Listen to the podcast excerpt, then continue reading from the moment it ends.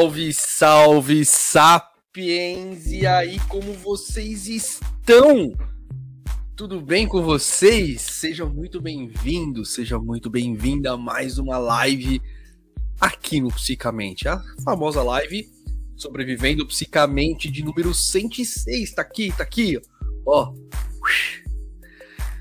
Seja muito bem-vindo à live. Para você que está assistindo depois, seja muito bem-vindo aqui ao canal. Para você que está ouvindo depois, lá no Spotify ou em todas as plataformas aqui, em forma de podcast, seja muito bem-vindo a mais um podcast.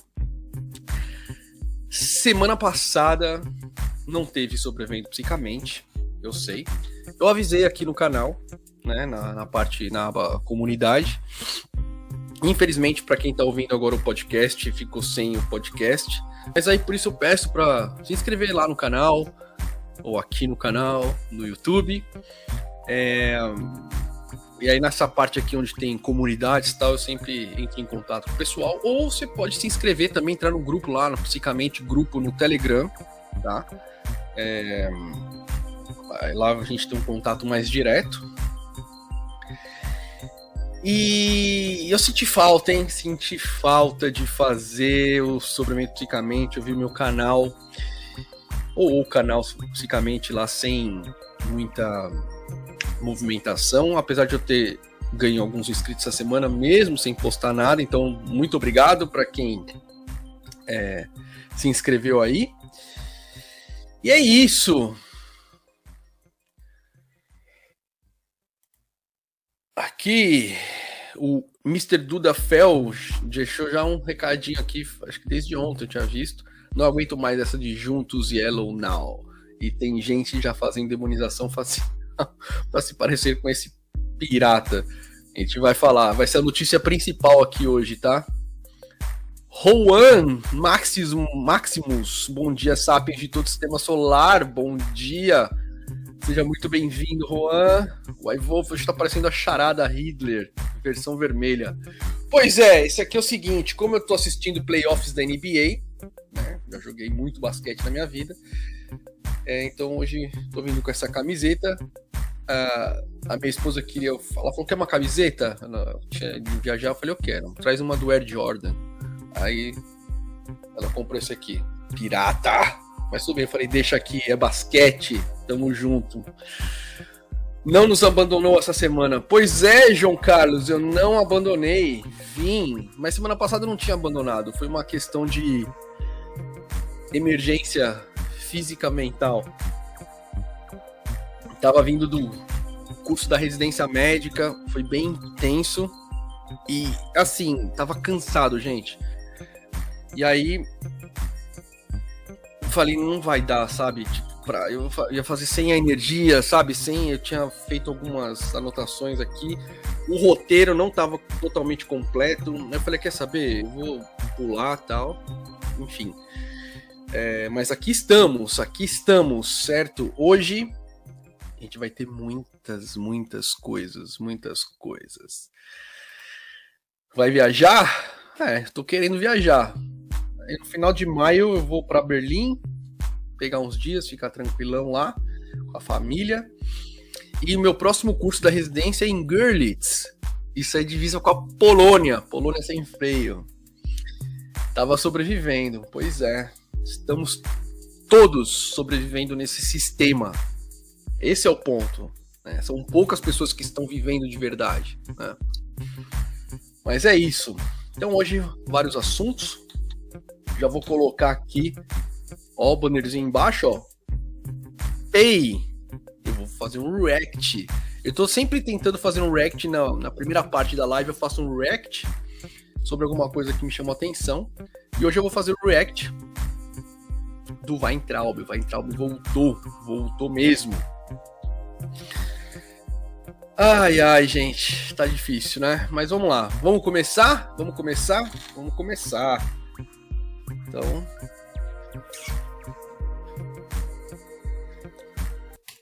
Então vamos lá. Então vocês estão vendo aí a notícia, né? Para quem não tá vendo, tá ouvindo. Eu vou reagir, né? A uma entrevista do Weintraub. É, o nome dele acho que é alemão ou austríaco, né? É Weintraub. Wein é vinho, Traub é, é uva, então suco de uva, vinho de uva. Olá, pessoal. Fala, Graziele. Olá. Fala, Guilherme. Bom dia, cara. Bom, é... então é isso aí. É isso aí que vocês estão lendo, certo? Weintraub sobre Cracolândia em São Paulo. Temos que ser fraternos e acionar família do dependente. Por que eu quis trazer esse vídeo aqui? Quando você ouve, é, ou você, quer dizer, quando você lê esse título, você fala, ó, oh, parece que o Weintraub tá.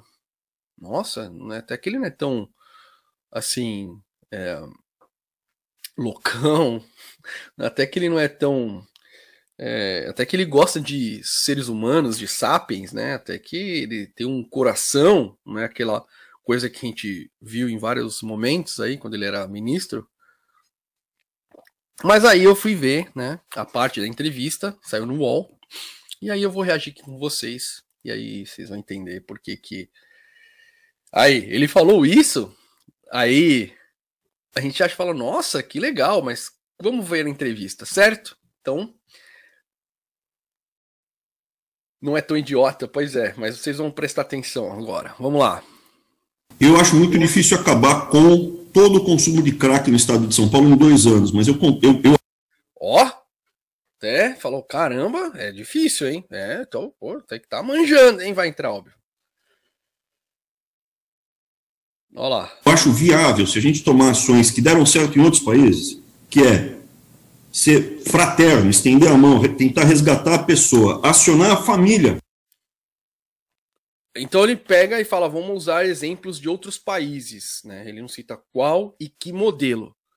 Aí ele fala: estender a mão para o dependente. Né?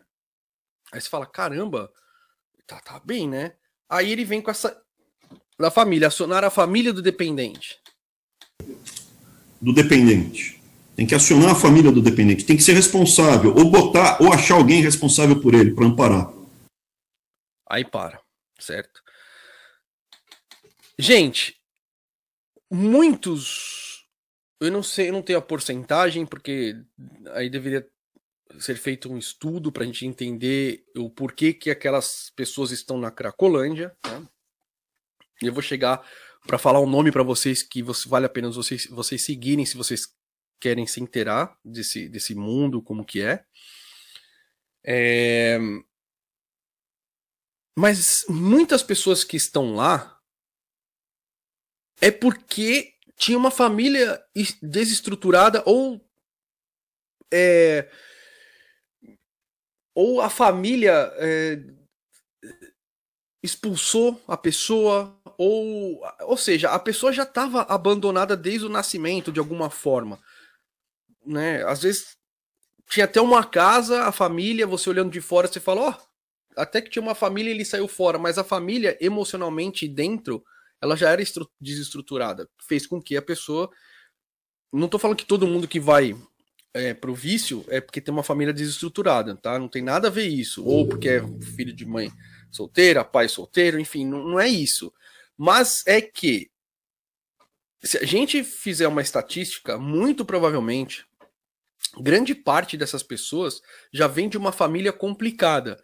Então, como que você vai acionar uma, o familiar para você ajudar, sendo que isso é o dever do Estado? Aí ele fala, ah, mas alguém que precisa cuidar, né? Aí você, como que fala em, em português? Aqui chama, em alemão chama betroia. É, é, o curador, né? A pessoa que é, é responsável legal por uma pessoa. Ah, tutor, né? Tutor que chama em, em português, aqui em, em, na Alemanha é Betroia. O Estado, né? Você tem um funcionário público que vai cuidar daquela pessoa, né? Vai ser tipo o pai ou a mãe, é, no sentido de levar ele numa consulta, ver se ele está tomando os medicamentos, se tiver algum problema de comportamento, e vai cuidar daquela pessoa. Então, essa coisa de quando fala assim, ah, a família tem que participar, a família tem que participar, sim, claro. Mas calma, porque se a pessoa está naquelas condições por causa da família, então é o Estado que tem que assumir, não a família. Continuamos. E por último, coibir o tráfico, a gente não vai acabar com 100% do tráfico de drogas. A gente pode o quê? Tornar mais difícil e punir, por exemplo, de uma Vamos lá, peraí. forma muito clara, o crack, para que o crack seja cortado. Ele... Ou, ou, seja, você, vocês leram um título e falam, caramba, olha o Weintraub, mas aí você vai ouvir o que ele está falando, é o mesmo discurso do pessoal conservador, do proibicio, dos proibicionistas, dos punitivistas, né? É, tem que inibir a venda de crack, ou seja, tem que ter mais operações policiais, tem que. É o mesmo discurso, gente. Então, e o que me incomodou nisso é. Caramba, cara. O UOL, sabe? Tudo bem. É, eu vejo as coisas aqui no UOL, eles estão combatendo o bolsonarismo tal, mas dá chance e faz para um cara desse falar e coloca um título desse, tipo, isso uma pessoa que é bolsonarista lê isso e fala, ah, tá vendo? É isso aí, mas só que não entende o discurso por trás, entendeu? Ele é um discurso proibicionista, punitivista. Eles vão vender crack em outro estado, no estado de São Paulo não. Olha isso! Ele não quer, ele tá falando de São Paulo, tudo bem, que tem a ver com a campanha tal, tá mas olha que cara é assim, não tá pensando no todo. Ah, vai vai para outro estado. Aqui não. Pô, outro estado é Brasil também. E, e as pessoas vão continuar usando o crack, ou seja, ele não tá resolvendo o problema. Ele só tá querendo fazer uma limpeza, né? Mas o título tá, tá todo bonitão lá, né? Com isso, o cracudo vai embora. Tenta resgatar. Cracudo. Olha o termo que ele usa, gente. Cracudo. Eu tô mais. Pu... Assim, eu não, eu não, espero nada do Weintraub. Né? Eu não espero nada. O Weintraub é. Certo? Mas o UOL colocar esse título e a gente lê e falar: caramba, olha o Weintraub, mas olha o que ele tá falando. Resgatar quem quer ser resgatado e tenta acionar a família. Mas aí, como é que vai sufocar essa venda do crack quando o senhor diz? Não vai vender no estado de São Paulo. Como é que o senhor vai fazer isso na prática? Porque você tem que partir do pressuposto básico da teoria econômica ou mesmo da teoria de segurança pública, aonde? ele, está tá querendo resolver o problema da Cracolândia se baseando em duas teorias: econômica e segurança pública. Sendo que isso aí é um, é, é um problema de saúde pública. Ele quer resolver, não como de uma forma da saúde pública, mas de duas formas que não tá, que mostra pra gente que não, é, que não dá certo o bandido, o mafioso, uma organização que fatura bilhões por ano, ela toma decisões racionais. Quando você coíbe de uma forma mais incisiva um crime e vai atrapalhar os outros negócios desse crime, eles param com esse crime. O mundo está nessa guerra há meio século, no mínimo. Tá? Ou vai fazer 50 anos agora, a guerra às drogas, sei lá, não tem esse número agora. Mas faz muitos anos, faz algumas décadas já.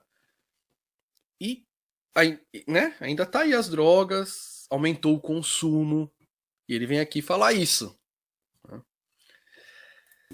Então, vai vender crack, a gente vai paralisar e vai atormentar e vai causar um, um embaraço. Para. Como é o caso, eles evitam que hoje em dia o, o, o PCC tem os tribunais de crime. Você não pode fazer acerto de contas ao seu bel prazer nas áreas do PCC. Por quê? Porque atrapalha os bons negócios para o PCC. O crack, que hoje é alguma coisa em torno de 10 a 15% do faturamento do PCC, tem que ser visto como uma atividade que gera prejuízo para o PCC. A hora que ele entender isso, muito claramente, eles abandonam. É, e aí eles vão para a próxima substância, né? E aí o crack já não vai ser mais a substância, mas vai inventar outra droga como é, tem uma droga que tá surgindo agora que eu esqueci. Tem uma. Uh, comentou esses dias aí aqui no hospital. É, é uma espécie de uma cocaína para pobre, por assim dizer. Esqueci agora o nome. Vai surgindo outras drogas, gente.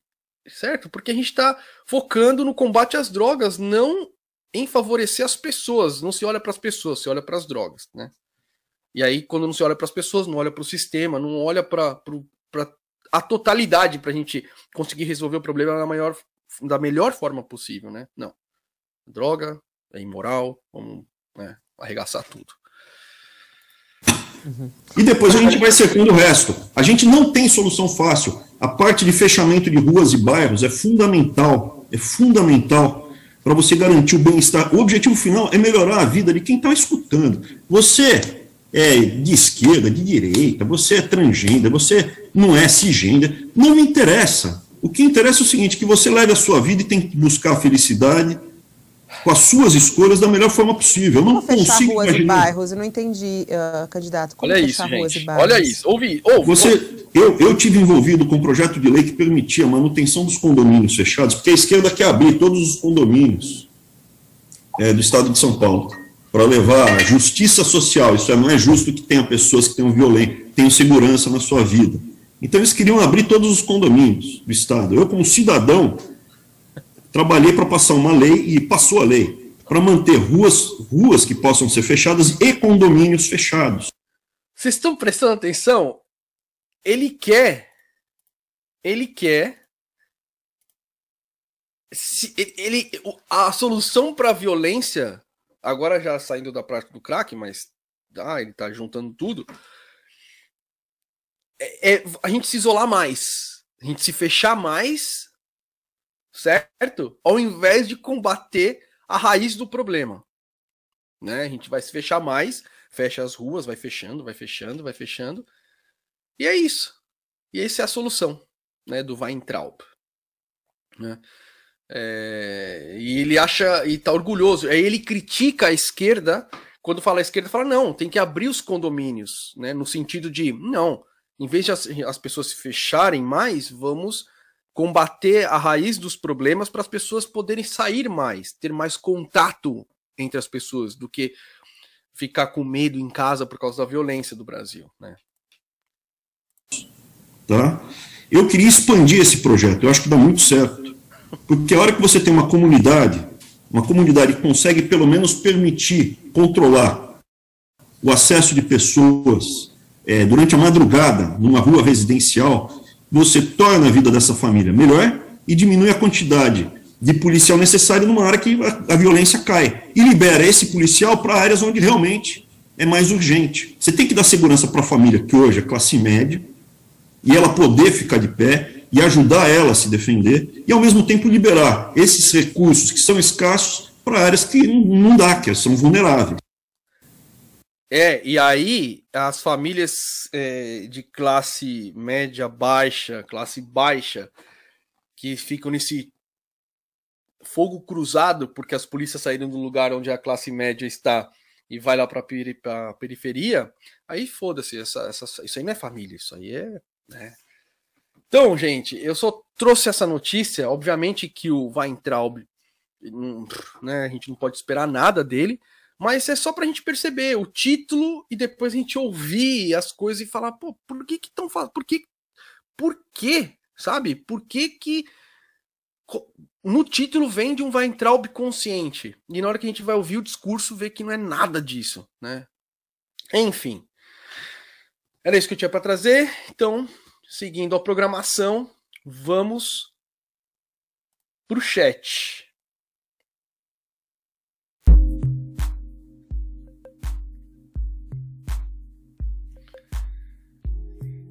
Ai, ai. Vamos lá.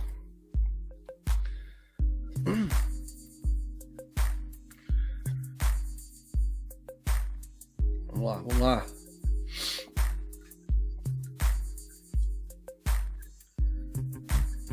Ué, vai entrar falando uma coisa dessa? Tá errado? é. Bom dia, sempre por aqui, mas quase nunca faço comentários. Luciane, muito, muito obrigado por estar aqui. Pai Wolf, ele tem o coração de um garotinho, ele comprou no mercado negro de transplantes. Lux, começou bem. É, começamos bem. Quer dizer, acho que vai entrar, né? Uh, o Wolf fugiu de casa porque o pai era pedófilo, por exemplo. Aí o Weintraub fala que o certo é jogar o infeliz de volta no colo da família. Algo assim, né? Tutor, é tutor que fala, né? Muito obrigado, Graziele. Luansk 88, essa visão liberal da família no centro suprindo a falta de Estado é muito classe média de condomínio. Pois é, essa coisa, gente, nossa, a solução do Brasil para os políticos conservadores é sempre falar, não, a família, família, família. Gente, a família hoje em dia, dentro desse sistema, a família ela, ela, ela, ela já está desestruturada por si só, emocionalmente.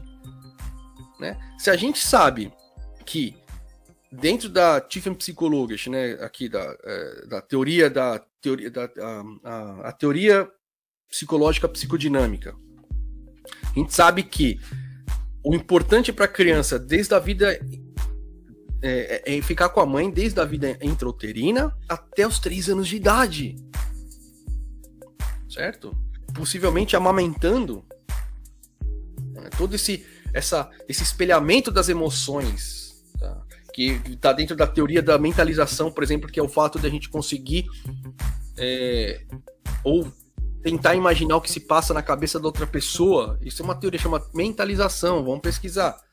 Né? Ou a teoria dos afetos, né? o espelhamento das emoções, dos neurônios espelhos, enfim. A gente já sabe isso cientificamente, que é assim que, as, os, que os sapiens desenvolvem as emoções né? e aprendem oh, isso é medo, isso é, é raiva, isso é. Enfim. Mas aí a mãe tem que voltar a trabalhar. Volta para trabalhar com a criança com 6, 5 meses. Aí vai pra creche, fica com os avós. O pai, coitado do pai, né? Tipo, ter que trabalhar e nem tem o tempo do pai para ficar em casa. É, ou seja, psicodinamicamente falando, essa família já, já, já essa criança já está com vários, vários problemas é, de desenvolvimento cognitivo comportamental, né? Porque está alterado lá. Então, a família por si só, né, nesse sistema, já, já não tem como suprir isso. E aí eles insistem em a família tal sendo. Enfim. É, é muito é, é até simples de pensar, né, gente? Juan Maximus, o mesmo discurso dos que adoram um pozinho com uísque Lexotan. É, esse povo é assim mesmo, né? Que horror. É isso mesmo, Vitor, é um horror mesmo. Sakamoto quietinho ali. Pois é, Sakamoto, né? O cara de esquerda tal, em vez de ir lá e Eu não vi a entrevista inteira, eu vi. Eu não... Desculpa, gente, eu não vou aguentar ver uma entrevista inteira do Weintraub, tá?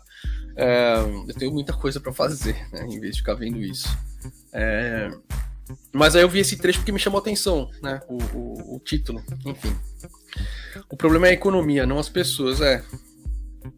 Vaguito. Estou surpreso, só que não, pois é. Grazela Costa, a sociedade é muito difícil de lidar. Não me admira as pessoas recorrerem às drogas. Quem consegue ficar são nessa loucura? O problema é sistêmico, muito complexo. Pois é. Isso é uma discussão, uma, uma discussão bem complexa mesmo. Luansky de novo, é, usando as teses dos agentes racionais neoliberais da economia para falar de dependentes de droga. Puta que pariu, já ficava puto do pessoal usando isso no direito penal. É. A guerra às drogas deve ter começado nos anos 70, oficialmente, não tenho certeza. É, foi com o Nixon, né? Mas não vou lembrar o ano, desculpa. Coca-Cola. Pamela Moreira, infelizmente essa visão punitivista sobre as drogas é um consenso até entre as pessoas que se julgam progressista. Pois é, é, esses, di esses dias, faz umas duas, três semanas, aqui no hospital a gente tem uma vez por semana discussão clínica de algum caso que algum, um departamento traz, né? Então, um caso de, da gerontopsiquiatria, um caso da, é, da psiquiatria aguda, um caso da psicoterapia, da terapia, da é, dor crônica, enfim, são os departamentos que tem aqui. Aí cada semana um, um residente traz um, um caso e faz faz mais que três, quatro semanas, acho que faz mais de um mês assim. Teve uma discussão sobre é, um paciente que estava internado na, na estação da, da dependência química, né? E aí foi uma puta discussão entre preceptores, né, os Oba Arts, que são os, os, os, preceptores dos residentes aqui, né, os meus chefes, os meus professores, por assim dizer, que são os preceptores, o chefe e os assistente arts, né, que é os residentes, que e o chefe ficou, o chefe ficava, o chefe da psiquiatria, né, que a minha chefe é outro, ficava atiçando o pessoal para discussão porque tava claramente assim, a maioria dos colegas tem a visão de, de é, o cara chegou é, por causa de álcool, por exemplo, no hospital para se tratar, é abstinência. O tratamento dentro da psiquiatria é abstinência, né? E o chefe começou a insistir, falou, ó, hoje em dia numa visão mais moderna, não se fala mais em abstinência, a gente permite um uso moderado de droga, né? Se, ou, a gente tem que reduzir o consumo, ou seja, não, não, não pode mais permitir o abuso, mas o uso pode. E aí, nossa, saiu faísca nessa reunião, né? Você vê, você vê os alemão nervosos aqui, ah, você quer, né? Uh, eu dei meu espetáculo lá também. Enfim, existe uma discussão dentro da, da saúde mental, dentro do, do, do tratamento de dependência química que é, peraí, todo mundo usa, todo mundo usa alguma coisa como compensação psíquica. Teve um comentário aqui da Grazieri, né, que a gente tá numa sociedade aqui, todo mundo tem que usar alguma droga. Mas aí quando a gente fala usar alguma droga, meu, eu tô falando até de café, eu tô falando de pornografia, eu tô falando de eh, exercício físico. Né? Todo mundo compensa, isso, isso faz parte da gente, isso é. A gente tem nossos mecanismos de defesa do ego, mas simultaneamente a gente também procura por compensações pra gente ir vivendo, sobrevivendo, entendeu? Mas aí o que faz diferença é o que você tá usando para compensar isso? Tá fazendo mal para você ou tá segurando legal, né? Então, enfim, é, essa é uma discussão muito complexa ainda, tá? Os sais de banho que estão na moda na Inglaterra, eles são baseados baseados em substâncias ilícitas que não dá para proibir. E aí na Inglaterra mistura um com o outro e pronto, virou a droga. É. Cadê os exemplos exemplos práticos dessa ideia dele? O único exemplo que conheço para o fim de uma atividade criminosa é a legalização das bebidas nos Estados Unidos. Pois é, né, a época do Al Capone. Olha lá a visão do condomínio que orienta essa bunda mole de São Paulo. Pois é. Cara, é muito foda. Ficar isolado da sociedade não resolve nada. Sim. Ninguém se isola da violência. É isso. Você rico isolado fica mais em evidência. Pois é.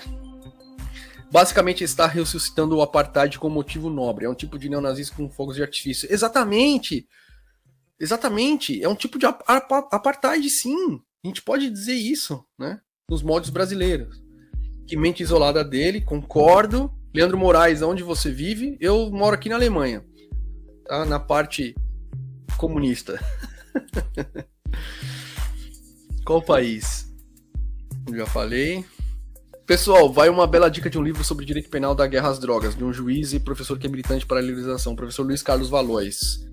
Muito obrigado pela dica. Bom, reagir Espero que vocês tenham percebido.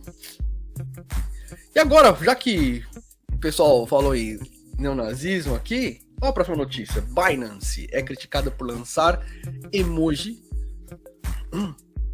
parecido é, com uma suástica. É, gente, é, é. Essa é a notícia. Vocês viram isso?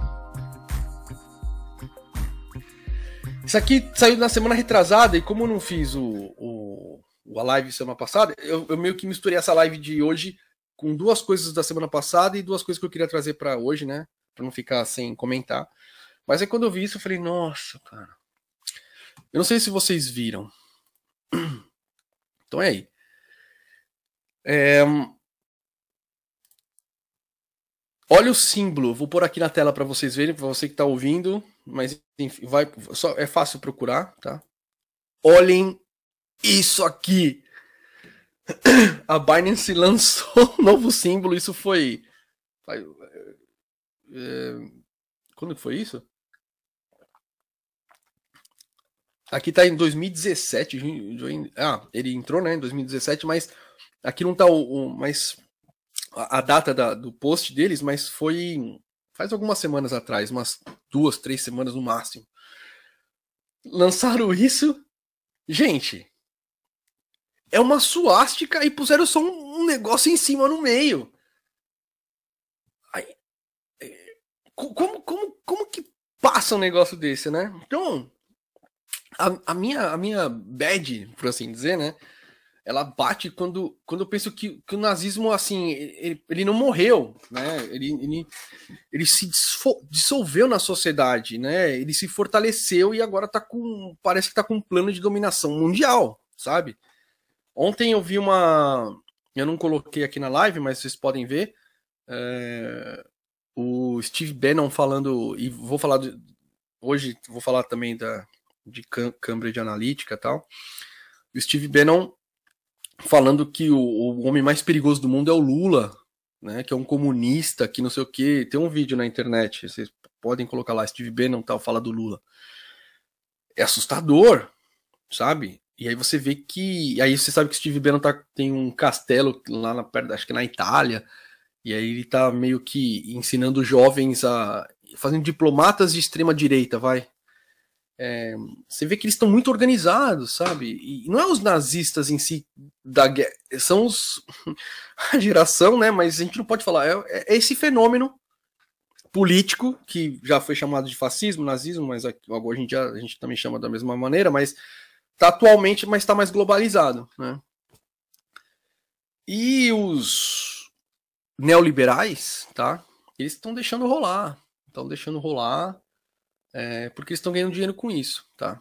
E, e quem sofre uh, com tudo isso é todo o resto das pessoas que não são não, nem neoliberais e nem neonazistas, tá? Ah, tudo não, não. Tem gente que tem gente que nem sabe o, o como que é comunismo, que é esquerda, que é direita, tal.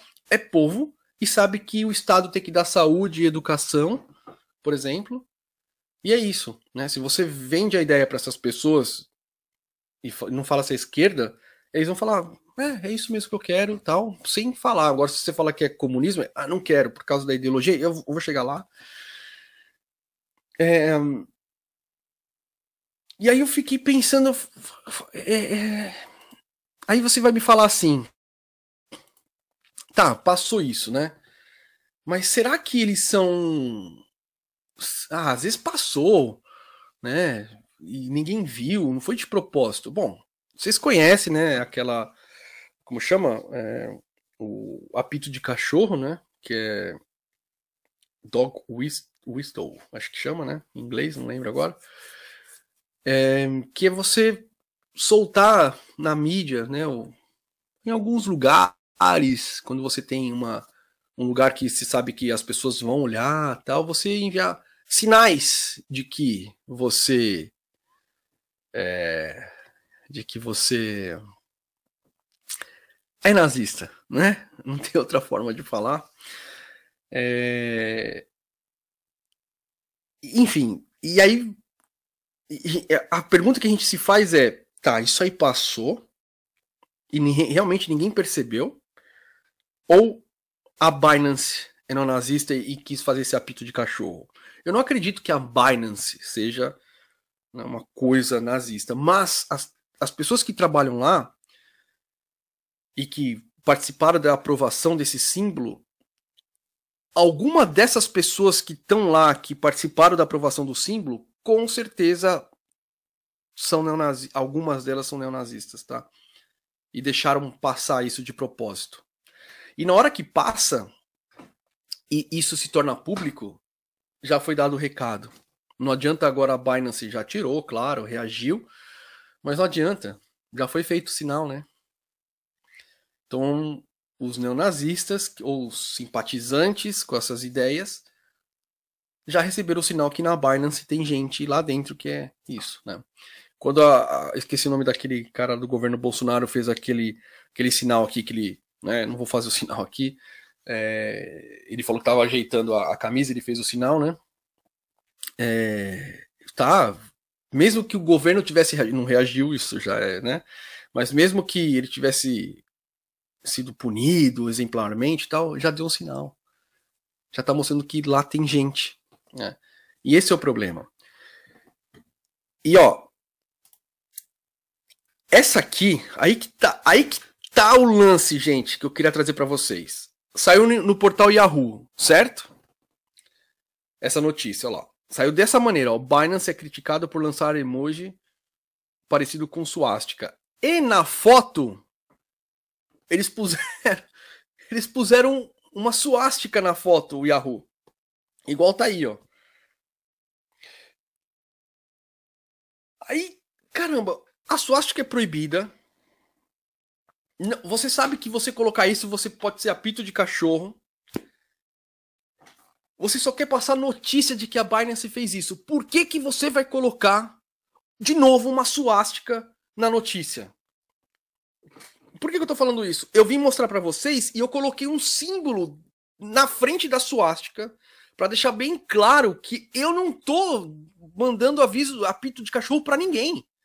Eu tô aqui, ó, mostrando que eu poder eu poderia mostrar essa notícia e falar, olha aqui, eles mostraram tal, mas poderia também ser uma forma de apito de cachorro. Tá entendendo? Então, é, é, muito complicado, é muito complicado hoje em dia, com a globalização, com a informação, tudo. É, a gente está vendo que eles estão aí, tá? Eles estão aí, eles sobreviveram, as ideias sobreviveram, né?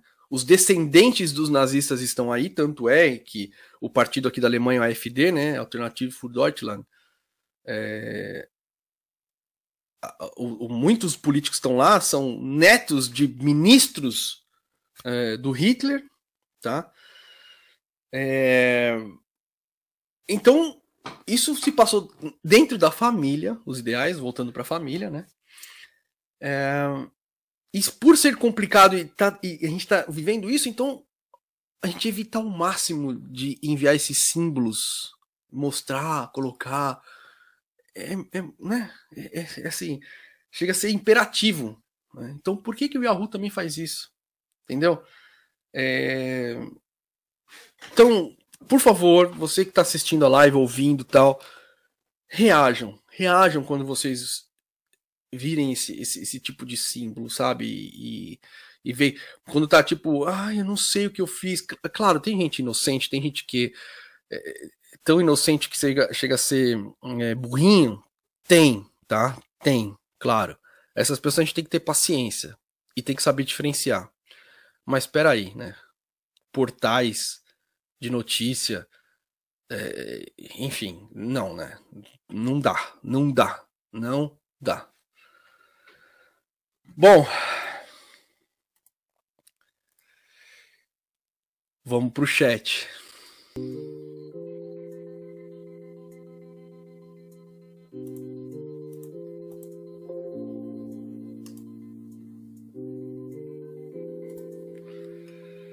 Vamos lá.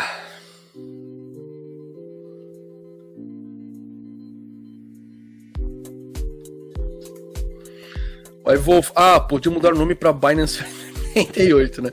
Para quem não sabe, 88 aqui na Alemanha, no mundo, né? É, é um número neonazista porque você tem as iniciais do, é, da, do cumprimento nazista que chama Hai, o fulano de tal lá, né? Então é dois Hs então, H é a oitava letra do, do alfabeto, por isso que é um número considerado de neonazistas, né? Tito Feitosa, eu acho estranho demais esse fenômeno de extrema-direita. É um contrassenso, uma vez que são nacionalistas, porém com movimento mundial, com uma internacional ao estilo internacional comunista. É, talvez eles. É,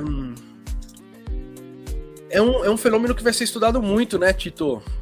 vai ser estudado, é, tem muita gente estudando, né? Agora o fascismo como um fenômeno mundial tal. Mas é uma boa questão. Né? Mas como podem ser um movimento internacional se são nacionalistas xenófobos, xenófobos, xenófobos, xenófobos né? É... é... é muito estranho, né? Porque quando aquela a filha do, do a neta do ministro do, do Hitler é, visitou o Brasil, esqueci o nome dela, e foi visitar o Bolsonaro, é, eu fiquei pensando, falei, meu, como que ela vai para o Brasil, sendo que o Brasil, o brasileiro é considerado para nazista, né? O brasileiro é é sub-raça. É, e, ela considera o, o, o, Bolsonaro tal, não sei o quê. Então, eu acho que essa, Tito, essa coisa de xenofobia, nacionalista, talvez esse pensamento tá, esteja mudando né, na cabeça desse pessoal e os costumes estão vindo na frente do que a raça em si. Né? Então, enfim, é um, um, uma coisa que surgiu agora, pensando. José Carlos, essas empresas de Bitcoin, blockchain, NFTs têm todos uns símbolos estranhos. O Cauê Moura fez um vídeo falando da Barry AP Yacht, Yacht Club, mostrando alguns Dog Wilsons, fazendo referência ao nazismo. Pois é. Tem, tá aí, né? Felipe G. Martins, pode crer, Tito, ele que fez o símbolo lá, né? Aluno do Olavo de Carvalho. Bem lembrado. Queriam atingir o público dos neonazis, como você disse, Dog Whistle. É. Apito de cachorro me dá dor de ouvido. Você ouve apito de cachorro? Então, você é um super humano. Depois que debatendo com uma, depois de debatendo com uma pessoa, ela disse que é contra a lei das fake news porque é de natureza humana mentir. Qualquer coisa é possível justificável nas bolhas. Conveniência distorce justifica tudo. É, os caras estão dentro dessa ideologia, né, Vaguito? Então é, é, meio difícil. Eu ia trazer o caso daquela, de novo, da mulher lá que fez sexo com, com um morador de rua tal, porque ela saiu, né? E aí ela falou que via Deus, viu Deus, achava que o morador de rua era Deus e tinha visto o marido, achava que ele era o marido dela, tal, não sei o quê. E aí por isso que ela fez sexo com ele e tal, né? É assim, gente, eu não avaliei ela, tá? Eu não. Né, eu já, já, já fiz o meu vídeo, tem aqui no canal, sobre o que, que eu acho. É, mas o que eu achei engraçado, sem querer criticar o colega que fez o diagnóstico e tal, sério, não quero entrar nisso, mas só um detalhe. Quando essas pessoas enxergam Deus, Jesus na igreja, nas pessoas e fazem outras coisas, aí tudo bem, aí é religião. A gente não classifica essas pessoas como, como se elas estivessem em paranoia, tal, com delírio, alucinação. Mas agora uma mulher faz sexo fora do casamento, uma mulher evangélica, aí gente, ela é doente? Só porque ela fez sexo, né? É interessante. Mas eu não vou entrar nisso agora. Eu gostaria de saber como denunciar racismo na Alemanha, porque já vi dois casos. Eu não sei, eu acho que é só você fazer aquele Anzeige, né, que é o boletim de ocorrência. Mas eu não sei como funciona não. É, a, aí viu, aí viu, Ubermensch, apito de cachorro era zoeira por causa do meu nick. Ah, tá. Ah, entendi. Ubermensch do, do Nietzsche, né? O, o super-homem. Enfim. Bored Up Yacht Club é a empresa que faz aquela NFT do macaco que o Neymar comprou. Ah, eu vi isso, sim. Os caras mandaram uns. uns um, pareciam umas coisas nazistas também. Muito estranho. Eu vi, eu vi esse vídeo do Comemora. Tá certo, eu vi. Lembrei. Bom. Vamos pra próxima, gente. Vamos pra próxima. Tá aí, ó. Cavaleiro da Lua, uma visão psicodinâmica. Aliviar um pouquinho, né, gente? Aliviar um pouquinho. Ah. Então, eu trouxe o Cavaleiro da Lua, tá? Uma série da Disney, que faz parte da Marvel, porque ele é muito interessante, vocês vão entender, é legal pro canal. E eu inverti, o Elon Musk vai ser a notícia mais a notícia de última hora aqui, a mais a principal. E eu trazer o Cavaleiro da Lua. Eu não sei, assim, primeiro, eu não sei se vocês assistem ou vocês é, gostam de super-herói e tal, sei lá. Tem toda a crítica que vocês podem fazer e tal, nessa né, visão, que até o Alan Moore, né, fez uma crítica falando que a decadência da nossa sociedade se mostra através dos gibis de super-heróis, né? É, eu, não, eu não vejo assim igual o Alan Moore. Eu coleciono gibi, acho que dá para vocês ver aqui, tem mais um monte aqui e tal. É, mas eu também não coleciono tudo, coleciono as histórias que eu acho que é importante, enfim. Né, e também não é. A maioria dos meus gibis não são de super-heróis, são de outras coisas. tem desde a ditadura, contando a ditadura militar no Brasil, coisas da faixa de Gaza, né? Eu tenho esse, esse tipo de gibi, mas também de super-herói, que eu acho que eu gosto, os que eu gosto.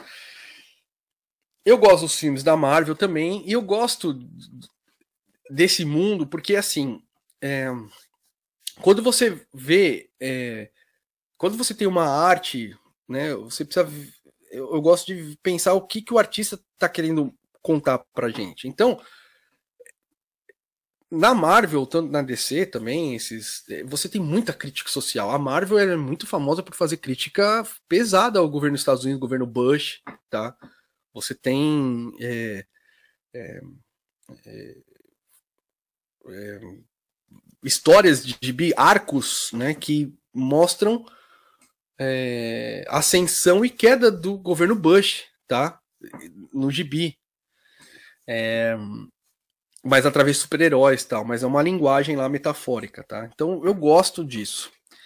E o Cavaleiro da Lua saiu agora a série, né? Acabou agora, foram seis episódios, tem conexão com o multiverso tal da, da Marvel. Mas você que não gosta de, de super-herói, tá? É, assim, esse é lógico que tem a ver, tem a ver também com a mitologia egípcia e tal. Isso é, é legal também. É, mas só que no caso do Cavaleiro da Lua, ele tem problemas psíquicos, tá? E gira tudo em torno disso. E é sobre isso que eu vim falar com vocês, por isso tem a ver com o Sobrevivendo Psicamente de hoje. É, então, primeira coisa que eu tenho que falar, spoilers. Se você não assistiu, tá? É, dá um tempinho aqui na live, volta depois, ou não assiste esse corte. Mas eu vou ter que dar os spoilers, mas eu não vou falar muita coisa, só algumas coisas que eu acho importante, tá? Então, primeira coisa que eu vou falar dele, né? O, o Oscar Isaac, que é o, o ator que, que, interpretou o Cavaleiro da Lua, não, meu Deus, ele tá muito bom nesse, nesse negócio, né? Porque ele, ele, ele faz, ele interpreta na maioria são dois personagens, né? Porque o Cavaleiro da Lua, o personagem, ele tem dupla personalidade. A pessoa, não o herói, a pessoa que invoca o Cavaleiro da Lua tem duas personalidades. É, e a série inteira mostra o do porquê que, assim, não mostra tudo, né? Mas no decorrer da série a gente entende por que, que ele desenvolveu uma segunda personalidade. Qual que é a função que tem aquilo? E é sobre isso que eu quero trazer para vocês. É... Então, ele tem dupla personalidade. Tá? E o que, que é o distúrbio das múltiplas personalidades ou múltipla, múltiplas personalidades? Não tem nada a ver, eu sempre repito isso aqui quando eu falo disso, mas é bom falar. Não tem nada a ver com distúrbio de personalidade. Tá? ou, ou, transtorno de personalidade. Não tem nada a ver. Quando você fala assim, ah, essa pessoa tem um transtorno de personalidade, né, tem um desvio de é, um distúrbio de personalidade, não tem nada a ver com personalidade múltipla, tá? Primeiro, o que é personalidade? Personalidade é um conjunto de é um conjunto de comportamentos que você tem, que todo mundo tem, na, que é praticamente inconsciente os seus comportamentos, que são esquemas comportamentais que você tem que, que estrutura você, tá? Isso é a sua personalidade. Então, é, tem pessoas que. É, deixa eu ver. É, estresse no trabalho, certo? Estresse no trabalho. Tem gente que. As pessoas reagem de formas diferentes ao estresse. Tem gente que consegue lidar bem, tem gente que é mais sensível. Isso tem a ver com a personalidade, tá? Como você reage às, às, às ações que o mundo, que o meio ambiente, as ações que o meio ambiente faz com você e como você reage a isso, né, esse esquema comportamental. Isso é uma personalidade. Então, quando você fala que tem um transtorno de personalidade, quer dizer que a sua forma de reagir perante as coisas no mundo, ela ela, ela não tá muito, ela tá te levando a um sofrimento, tá? Por assim dizer. E quando a gente fala de múltipla personalidade, é que a pessoa ela é, é né? Eu tá aqui, Eduardo, Balta, e aí de repente eu é, vir uma outra pessoa. Não, esse diagnóstico ainda não está reconhecido nem no CID nem no DSM, tá? É, que é o Manual de Diagnóstico Americano. o último que saiu, nem no, no último ICD, ou CID. É, mas só que se fala no, no meio né, da, da, saúde mental, das, né, que existe isso, né? Mas só que não existe o diagnóstico específico. Por quê? Porque quando a pessoa assume uma outra personalidade, a gente considera que isso é um fenômeno de desrealização ou, des, e, ou despersonalização.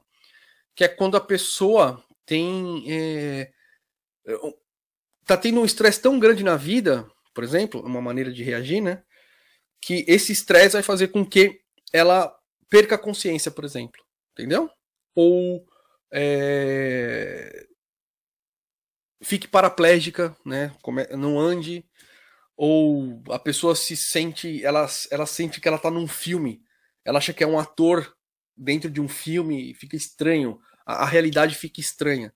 Isso são fenômenos é, percep de percepção, né, que faz com que a pessoa saia do corpo, tenha a sensação de sair do corpo, né, não que saia do corpo e tal, que tem muito a ver com aquela antiga nomenclatura de histeria, tá?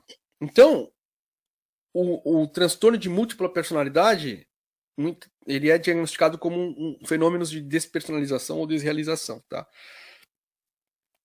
E qual é a função? Qual é a função desse fenômeno, tá? É fazer com que o seu ego, você, né, o seu self, ou em alemão selbst, ele não sinta dor, tá? Que, pra, porque os nossos mecanismos de defesa do ego, vocês já deram, já devem ter ouvido falar disso, são mecanismos inconscientes que fazem com que você é, é, não torne certos sofrimentos psíquicos conscientes, tá? Então, é, esse transtorno de múltipla personalidade, ele pode ser visto como um mecanismo psíquico que vai defender o seu ego, tá? Então, no filme, isso é já lá no quinto, sexto capítulo, é, a gente vê lá, acontece, não vou dar tanto spoiler assim, tá? Acontece um negócio tal que a mãe do Cavaleiro da Lua, no caso, quando ele era menininho, é, culpa ele por uma coisa que aconteceu e bate nele aparentemente e tal. E para ele não se sentir culpado do que aconteceu, porque primeiro que ele se sente culpado pelo que aconteceu, e a mãe ainda a mãe, que é aquele objeto que eu falei, né, o objeto que faz com que a gente espelhe nossas emoções, tudo tal, que é um, uma pessoa importante para nossa vida, no sentido de desenvolver nossa personalidade, é, no momento que ela acusa também esse, essa criança, então uma, uma carga maior ainda de estresse, né? Primeiro a criança se sente culpada, aí vem a mãe e fala: realmente você é culpado, você que é. Para ele não ter esse sofrimento, ele acaba, na, no momento lá, desenvolvendo uma segunda personalidade, tá? Ele não é mais aquela pessoa, ele é outra. Tá?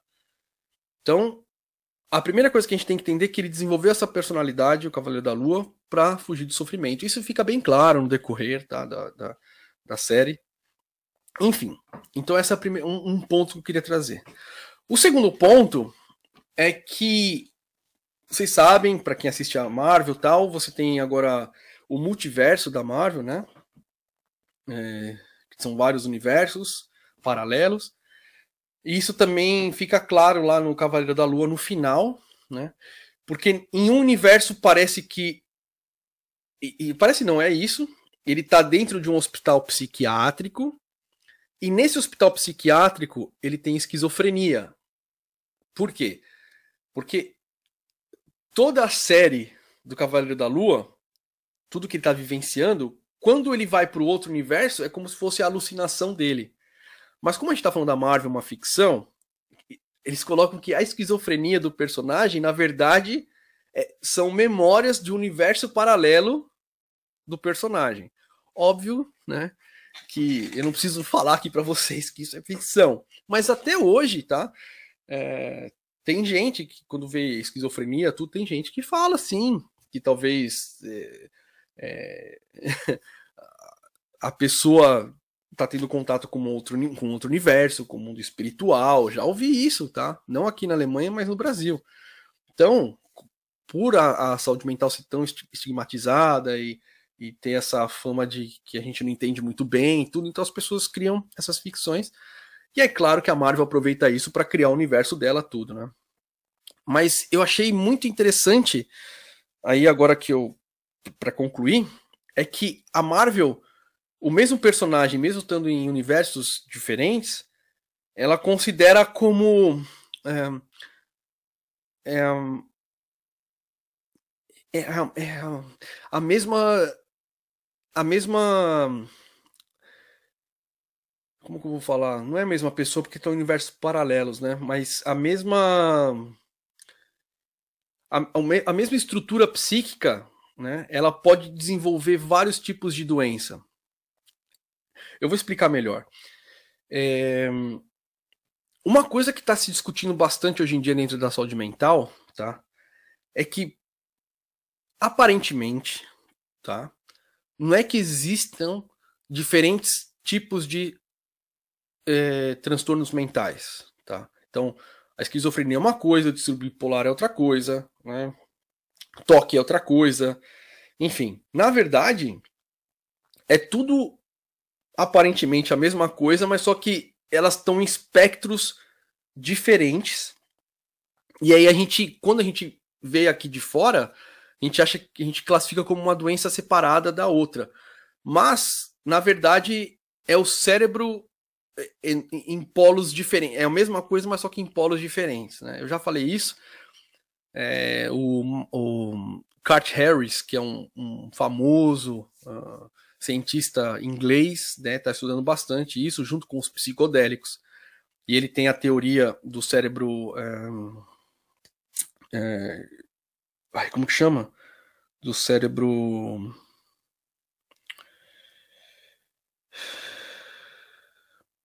Da criticalidade. Ai, fugiu o nome agora. O cérebro entrópico, né? porque o, o, cérebro ele funciona com uma certa entropia e na hora que você movimenta essa entropia, né, a entropia é o, você quanto mais entropia menos caos, né, e quanto menos entropia mais caos, é, ou vice-versa. Enfim, não vou entrar nisso agora, mas quando o cérebro está muito, muito, muito organizado, ele se organiza muito, é quando a pessoa vai desenvolver o toque né, que ela fica presa a comportamentos, por exemplo, tem que ver que a porta está fechada, eu vou lá e abro e fecho a porta várias vezes, faço o ritual. Então você fica preso a comportamentos, né, que são repetitivos, né? E quando a pessoa tem esquizofrenia, ela está no outro polo desse cérebro entrópico, mostrando que ele está desorganizado, né? Você não consegue fechar um, um ego, um self. Então eu achei interessante nesse sentido o Cavaleiro da Lua, porque a Marvel pega meio que o conceito, esse conceito de que eh, talvez as doenças mentais surjam de uma disfunção generalizada, caminhando em polos, né? Ao invés de separar as doenças, mesmo que sejam em, em universos separados. Isso também foi importante. E a outra coisa que eu queria falar do Cavaleiro da Lua é essa briga que tem entre os deuses, né? E aí vocês vão entender lá, se vocês assistirem. Mas só que é meio indo para o lado da discussão moral e ética que tem lá naquele filme Minority Report. É, eu até separei aqui a, a, para quem é mais, é mais velho, né, que é antigo, tem a idade próxima da minha. Lembra desse filme, mas quem é mais novo não, né, Tom Cruise, que é o fato da pessoa você pode julgar uma pessoa se você tivesse como é, prever que uma pessoa ia cometer um crime, você pode prender a pessoa antes de cometer o crime. Tá tudo lá, tá previsto, você estava enxergando o futuro. Né? E aí, pode prender? Aí é uma discussão moral e ética, né? Porque se você prender, quer dizer que você não confia na pessoa, que a pessoa tem livre-arbítrio arbítrio para mudar aquele comportamento. Enfim, é uma discussão que eu não vou entrar aqui agora. Mas o Cavaleiro da Lua também traz isso e eu acho bem importante. Certo? Era isso que eu tinha para falar do Cavaleiro da Lua, gente. Uh, eu, eu, não quero trazer muito spoiler também, né? Mas só atiçar vocês porque é muito legal essa parte. Vocês podem assistir o Cavaleiro da Lua sem ter assistido nenhum outro filme, tá? Vocês vão entender, vai ficar tranquilo.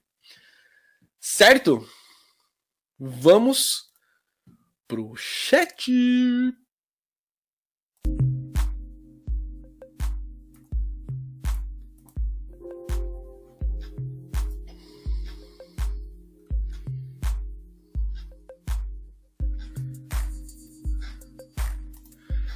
Olá, White Wolf. Fisicamente, eu recomendei Persepolis de Mariene Satrapi. Não conheço.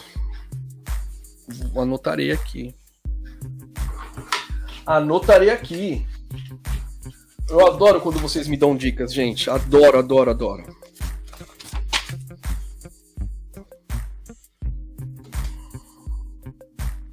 Persepolis. Mariene Satrapi. Muito obrigado. Tito Feitosa, eu gostei muito da série Cavaleiro da Lua, principalmente a questão da dupla personalidade. Fui entender o motivo da outra personalidade dele ter surgido quando ele era pequeno devido ao trauma. Exatamente. Funcionou como um mecanismo de defesa do ego, tá? Já assistiu Legião, Le, Legião, Legião da Netflix? Tá uma pegada psicodinâmica também. Legião é da, daquela família de super-heróis. Eu assisti sim, mas aí foi, como ele foi muito mal feito, eu ia fazer um vídeo sobre eles aqui, mas eu vi que o pessoal criticou bastante porque não tá muito bonito, né? Então, mas é um filme, é, então uma pegada muito psicodinâmica também. Você tem toda a razão. José Carlos, de novo. Muitas famílias têm essa cultura de que para a criança aprender e se comportar tem que levar palmada, ser violentada, na verdade. Da onde será que vem isso? Ah, isso aí é cultural, né? Que a gente vem desenvolvendo, coisas que a gente, enfim, as coisas vão mudando nesse sentido, né? Isso é. Vaguito, acho que ele cria o Steven no funeral da mãe. Ele personaliza o Steven que sai falando pelo telefone com a mãe como se tivesse um bom relacionamento. Não, então, Vaguito, não sei se você assistiu. Não foi lá, tá? No funeral da mãe. É... É, não foi no funeral da mãe, não. Foi antes, bem antes, quando ele era criança. Tá?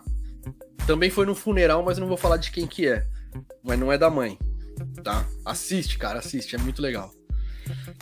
Gazela, Minority Report é um clássico já. Pois é, é um clássico. Estamos velhos, Graziela. Nem sei quantos anos você tem, desculpa, mas se você assistiu e tá falando que é um clássico, então foi descoberta.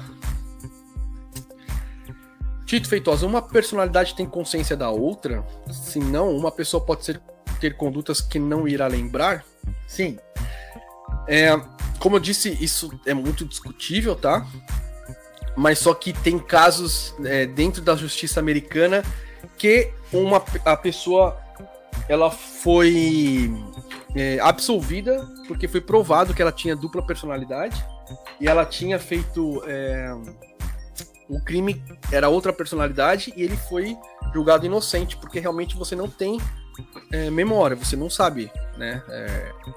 Porque essa é a função. O mecanismo de defesa do ego, ele é para fazer com que os seus conteúdos, os seus conflitos inconscientes não venham para o consciente para te gerar dor. Então ele deixa aquilo inconsciente. Tá? Claro que tem um preço para isso. Né? Os mecanismos de defesa do ego também envelhecem e às vezes não ficam tão efetivos, mas às vezes não, né? Não ficam mais tão efetivos, e aí quando as pessoas começam a desenvolver depressão tal, não sei o quê. É... Então, se a função é não deixar tornar consciente para você não sentir dor, então é, é, mais uma evidência mostrando que talvez esse, esse truque da mente de transformar você em outra pessoa é justamente para é um mecanismo de defesa do ego para não deixar você sentir dor, porque vai fazer você esquecer da outra consciência, tá? Quando vi a série, me veio à mente logo a questão criminal. Uma pessoa com dupla personalidade pode ser punida pela conduta da personalidade? É, tem um caso americano, não vou saber qual é, eu já li. Pode pesquisar. Seria em tese um inocente respondente pela conduta da outra, sim. Como eu disse, eu. É... Ai, não, eu não vou procurar agora, gente. Desculpa. Mas procure, você vai ver. É, dupla personalidade, é, crime, enfim, no Google assim, é, inocentado, você vai achar. Tem dois filmes legais sobre dupla personalidade, Split e Identidade. Muito bom mesmo, os dois. Bom, vamos aí? Vamos aí para a notícia que eu quero falar. Elon Musk compra Twitter versus saúde mental. Essa notícia eu queria trazer para vocês. Então, então vamos lá. Elon Musk compra o Twitter versus saúde mental. Só respondendo, peraí. Mas quando você tem dupla personalidade, existe uma personalidade principal? É uma boa pergunta. É, pode ser que tenha, sempre tem, na verdade, mas é, depende do estresse na hora, né? É meio que incontrolável isso. Eu não, nunca vi, tá? É um caso desse. É, só mesmo na literatura que eu já li sobre, tal relato de caso, tal, mas isso é raro, tá, gente? Enfim, vamos para a notícia principal. Elon Musk compra Twitter versus saúde mental. Ai. E aí? Bom, vocês viram, ele comprou por 44,4 bilhões de dólares. Né? E a primeira coisa que chama atenção é que o Twitter estava dando prejuízo. Né? Ele tem mais, tem mais ou menos 220 milhões de usuários e todos os indicadores mostravam que não seria um bom negócio. Mas ele comprou mesmo assim. Aí a gente faz pensar, por que, que será que ele comprou, né? Saiu várias reportagens. Vocês podem ler na, na internet tal, várias coisas. É, mas eu vou trazer uma visão psicodinâmica, é, mas só que já levando para o nível de manipulação e vocês vão entender, tá? Vocês vão entender. Vocês lembram quando aconteceu? Eu vou colocar aqui na tela. Isso aqui, ó. O, o, o Elon Musk postou isso aqui. É, na época, ou a época, né? Era a eleição na Bolívia. Aí você tinha a boca de urna que colocou o Luiz Arce, é, que era no mesmo partido do Ivo Morales, como um vencedor aí, né? Isso levou a Bolívia aos trend topics, né, do Twitter. E aí o Elon Musk fez um monte de comentários sobre isso. É... E aí ele criticou um pacote na época, né, é, de estímulos do governo dos Estados Unidos é, por causa da economia do país, né, do, da Bolívia no caso. Ele enfim, ele argumentou que não está nos melhores interesses do povo. Né? Tá escrito aí, ó. Outros governos estimulando pacotes não é o melhor para o interesse né, do, do povo. E aí um usuário, vocês estão vendo aí na tela, comentou, tipo, não estava no melhor interesse do povo, o governo dos Estados Unidos organizar um golpe contra Ivo Morales para o empresário obter o lítio da Bolívia. Né? Isso que não tem nada a ver com o interesse do povo, né? Ele criticou porque acusando o, o, o, o Elon Musk de dar um golpe na Bolívia para conseguir o lítio por causa das baterias do Tesla tal. E o que que o Elon Musk postou? Nós daremos golpe em quem quisermos. Lide com isso. Ele apagou esse tweet, né? Ele apagou esse tweet. Então, uma coisa que a gente tem que entender é que o, o Elon Musk, pela história dele, né, as minas lá de pedras, pedras preciosas, tal, ele, é, ele vem da África do Sul, sul-africano, e a Tesla, a SpaceX, a, a Neuro, Neuralink e tal, todo mundo fala que o Elon Musk, que, que é o cara super empresário, tudo não, é tudo feito junto com o governo dos Estados Unidos, e leiam Pentágono, Forças Armadas tal. São projetos militares, tá? Então quando vem um Elon Musk e posta isso e depois apaga, então você fala, caralho, né? Tal. Enfim. Então, por que, que eu trouxe isso pra gente lembrar?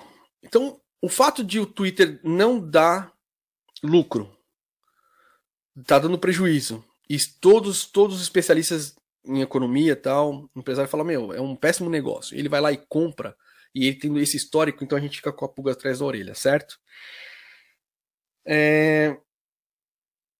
E ele fala que vai transformar essa rede social, tal, não sei o quê. E aí, enfim, fica meio complicado. E aí a gente fala de. A gente tem que falar de ideologia, né? A gente tem que falar de ideologia, tem que falar da, dessa manipulação que o governo dos Estados Unidos faz tal. Eu vou chegar lá, vocês vão entender. Tá? Uma coisa que eu queria trazer para vocês é, tem um canal. É, infelizmente eu não coloquei aqui. É, a gente, um exemplo, tá? Vocês, a gente ouve muito falar do, do lockdown de Xangai, na China, que é violento, a gente vê imagens e tal. Então você acha que a China, né? E aí tem um canal de um brasileiro, é, tá, tá, aqui na descrição do vídeo, tá? O vídeo que tá escrito assim, brasileiro no lockdown em Xangai. É um brasileiro que mora lá, esqueci o nome do canal dele, desculpa, mas tá aqui. E aí ele mostra como que é o lockdown, como que funciona tal. E aí, assim, basicamente o lockdown lá funciona aqui igualzinho na Alemanha. Né? O governo emite, fala quais são as regras, você tem que se manter nas regras. E aí, aqui na Alemanha, por exemplo, é, em lugares fechados você tinha que usar máscara, mas você podia sair de casa sem a máscara em lugar ambiente, fazer Cooper tal. Enfim, é, você tem certas regras né, para o governo poder se manter isso, se manter, é, é manter a população segura, né? Então, hoje em dia, felizmente, a internet tem os seus problemas, tudo, mas a gente tem acesso a canais, por exemplo, de brasileiro que mora em Xangai vendo que não é bem assim, tá? Mas só que a manipulação é, da mídia, ela, ela atingiu outro patamar hoje em dia. Antes era mais pelos canais de mídia tal, até hoje tem, obviamente, Globo tal, revistas, tem isso. Mas as redes sociais né, alcançaram outro patamar. E aí o pessoal critica a liberdade e tal, e aí eu pergunto, porque não tem na, na, na China, não tem liberdade. Aí eu pergunto para vocês, vocês acham que vocês têm liberdade? Você, a gente é livre mesmo? O Elias Jabur, que é o especialista de China, ele foi lá no, no podcast Inteligência Limitada, né? E vocês têm que assistir, tá? E ele fala justamente isso, né? Você acha que você tem liberdade? Né? Porque aí ele fala dos Estados Unidos, das redes sociais tal.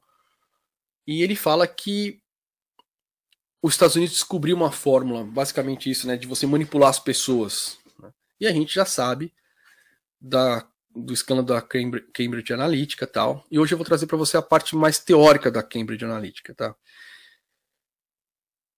A Cambridge Analytica foi uma empresa que é, fazia toda a estatística tal, para tá, tá, dentro do, da, do escândalo aí das eleições dos Estados Unidos, a manipulação das pessoas. E o que a gente sabe é que eles usaram um, um, um, um questionário psicológico que chama Big Five. Tá? O que, que é esse Big Five? Ele foi criado e a maneira é muito legal, tá? O Big Five. Eles pegaram todos os adjetivos que existem, no caso na língua inglesa. Porque quando você adjetiva uma pessoa, o adjetivo, o adjetivo tem a ver com o comportamento da pessoa, né? Ah, aquela pessoa é trabalhadora, aquela pessoa é preguiçosa. Então você descreve algum tipo de comportamento daquela pessoa. Na hora que você pega todos os adjetivos de uma língua né? E você consegue jogar, você vai falar, por exemplo, é, a pessoa que é bagunceira, muito provavelmente também é preguiçosa, entendeu? Então você joga preguiçosa e bagunceira, esse adjetivo por um lado, e aí você vai dividindo, né? E aí, acho que de 20 mil adjetivos que eles tinham, eles chegaram a cinco personalidades básicas, tá? Que eles constataram. É... Antes disso, a ideologia. Isso aqui é ideologia, tá? É, ó. Isso aqui, não sei se vocês viram, é um tweet. Elon Musk comprou o Twitter. Vencemos. Esse rapaz aqui de São Gonçalo, Rio de Janeiro, né? Esse é o nível de, é, de an, alienação. Ah, esse artigo aqui, ó, é, a escassa ciência por trás das controversas técnicas de marketing da Cambridge Analytica. É um artigo, tá, que saiu na Nature, não um artigo científico, é um artigo, mas eles mostrando. Eles, fazem, eles analisam as evidências de alvos psicográficos, tá? Tá aqui linkado também, tá? Esse, esse, esse, esse artigo. E aí, é, eles mostram porque não está totalmente fechado a ligação da Cambridge Analytica com o Facebook, com tudo isso, tá? Mas aí eles mostram nesse artigo o porquê que a gente tem que desconfiar que é, tem, tem fumaça no, no negócio, né? Eles viram, é, eles fizeram uh, esse artigo aqui também, ó, eu vou por aqui, tá aqui linkado também, ó, é, que julgamentos de personalidade baseados em computador são mais precisos do que aqueles feitos por humanos. Então, quando eu vou avaliar uma pessoa, eu como profissional da área médico, fazendo né, é, medicina psicossomática e psicoterapia, né, me formando, me especializando, tendo a experiência, mesmo assim, quando o computador vai avaliar a personalidade de uma pessoa, ele é mais efetivo do que os profissionais da saúde. E aí, através disso, eles conseguiram é, classificar as pessoas dentro desse Big Five.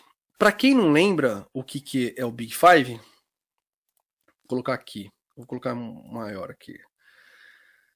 Você tem. Você divide as pessoas em cinco grandes categorias, né? É, abertura a novas experi experiências, a consciencidade, vai, o quão consciente a pessoa é, se a pessoa tem a, a, extravertido, se ele tem simpatia ou agradabilidade, né? E se é neuro, neuro, é, neuroticismo, né? Ou, ou tem, seria o neurótico, tá? Então você tem as pessoas, os sapiens, né? Quando a gente vai dividir as personalidades existentes, segundo a ciência que eu expliquei para vocês, a gente divide as pessoas em cinco categorias, tá? E aí o que, que eles fizeram? Tá aqui, ó. É... Deixa eu pôr assim, ó. Eu vou ter que tirar o bannerzinho aqui. Pera aí, gente. Aí, melhor. Então tá aqui, ó. Eles pegaram 70 mil pessoas, né? 70.520 participantes. E foram aplicar o Big Five neles, né? Aí, ó, usuário 1, né, tem essa nota para abertura para novas experiências, tal, não sei o que, papapá. E aí foram classificando as pessoas e classificaram as pessoas conforme esse, esse Big Five. E aí eles usaram um método matemático, depois eu fui ler, chama esse laço aqui, ó. É... para fazer com que fosse tipo, feita uma regressão é, eles, examinaram os perfis dessas pessoas no Facebook e viram, por exemplo, a pessoa que está mais aberta a, a novas experiências, né, que está escrito aqui na, na, classificação dela, que ganhou nota de 2.1, é uma pessoa que curte, curte mais vídeos de esporte, de corrida, é, né? A pessoa que é Barack Obama, gosta do Barack Obama, ela é mais isso, tal. E jogaram, fizeram uma estatística, fizeram esse, aplicaram esse laço, e aí o que, que eles conseguiram achar? Conforme a pessoa vai dando clique no Facebook, né, esses cliques já são automaticamente jogados, né, eles conseguiram converter um Big Five, eles fizeram um Big Five, é, um Big Five que vai ser avaliado através dos seus, das suas curtidas, do que você acompanha. E aí eles conseguiram classificar a personalidade das pessoas. E tem, tem, tem mais. Isso é muito mais efetivo, segundo esse artigo aqui, do que a gente aplicar o Big Five na pessoa. Ou seja, a gente avaliar o Facebook, a rede social da pessoa, é muito mais efetivo de a gente entender a personalidade daquela pessoa do que a gente avaliar a pessoa em si. Tá? Eles descobriram uma fórmula de entender as pessoas e fazer comercial direcionado para aquela pessoa, para aquele tipo de personalidade, tá? Então, por exemplo, então, por exemplo, a pessoa tem tendência. É, é, é na escala de neuroticismo lá, a pessoa está muito alta. Então você vai mandar um tipo de propaganda do Trump, por exemplo, falando que o mundo está é, tá sendo tomado por comunista, tá, tá, tá, tá, tá, tá, certo? Aí a pessoa vai querer voltar no Trump por medo. A pessoa que é mais aberta a novas experiências, a propaganda que o, do Trump que vai ser enviada para essa pessoa é o mundo, os Estados Unidos sempre foi a mesma coisa, tal. Tô dando exemplo, tá? É, então tá na hora de mudar. Né? O Trump, todo mundo fala isso dele, aí vende o Trump de um jeito para essa pessoa. E aí você mandando essas propagandas é, mais específicas para as pessoas, a chance de dar certo é melhor. Né? É... Enfim, o que isso tem a ver? O que isso tem a ver com Elon Musk, né? Gente, é... se os Estados Unidos, tá? Eu não vou entrar no assunto de guerra tudo, mas eles perceberam que ao invés de você invadir um país e gastar com isso, tudo é muito mais fácil você entrar na cabeça das pessoas. Se você entender o comportamento das pessoas e você conseguir manipular esse comportamento de massa, fica muito mais fácil de você levar uh, a sua dominação, a sua hegemonia, enfim. E aí você começa a entender por que, que a China e Rússia, por exemplo, não querem que os Estados Unidos é, usem a. Eles, por que, que eles desenvolveram. A China, por exemplo, desenvolveu as próprias redes sociais. Porque, gente, essa coisa de falar a ah, liberdade da imprensa tal. Nunca vai ser livre no sentido que vocês estão pensando. Uma... Não! O poder, ele sempre vai estar tá aí. Ele sempre vai estar tá competindo. Ele surge numa relação. O, o poder surge a gente tem que saber lidar com isso e, e ver para onde que a gente pode entregar esse poder para todo mundo viver melhor. Tá? Então, é óbvio que os Estados Unidos sabe disso. É óbvio que ele entendeu como os sapiens se comportam, como manipular isso, e eles não querem entregar o poder, eles querem ficar com o poder. E o Elon Musk está nisso aí. Né, já que eu falei lá no começo que ele não está sozinho, já está ele tá junto com o, a, a parte militar, né, o Pentágono, enfim, criando as pesquisas dele. Neuralink lá é, processadores, né, chips no seu cérebro, vendo toda essa história, vendo Elon Musk, assim, eu, eu fico com com arrepio na espinha, gente, tá? Eu fico muito arrepio na espinha e bem preocupado. E enfim é bem é, é bem utópico mesmo distópico né? Utópico é mentira é distópico o que está acontecendo tá? é, então ninguém me tira da cabeça que ele esteja pensando nesse sentido tá? Ele está pensando muito mais em poder do que em dinheiro. Porque o o dinheiro traz poder, claro, mas o poder também traz dinheiro, sabe? É...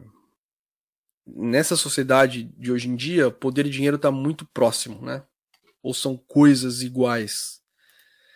Enfim, era mais ou menos isso que eu queria trazer hoje sobre Elon Musk. Vamos pro chat.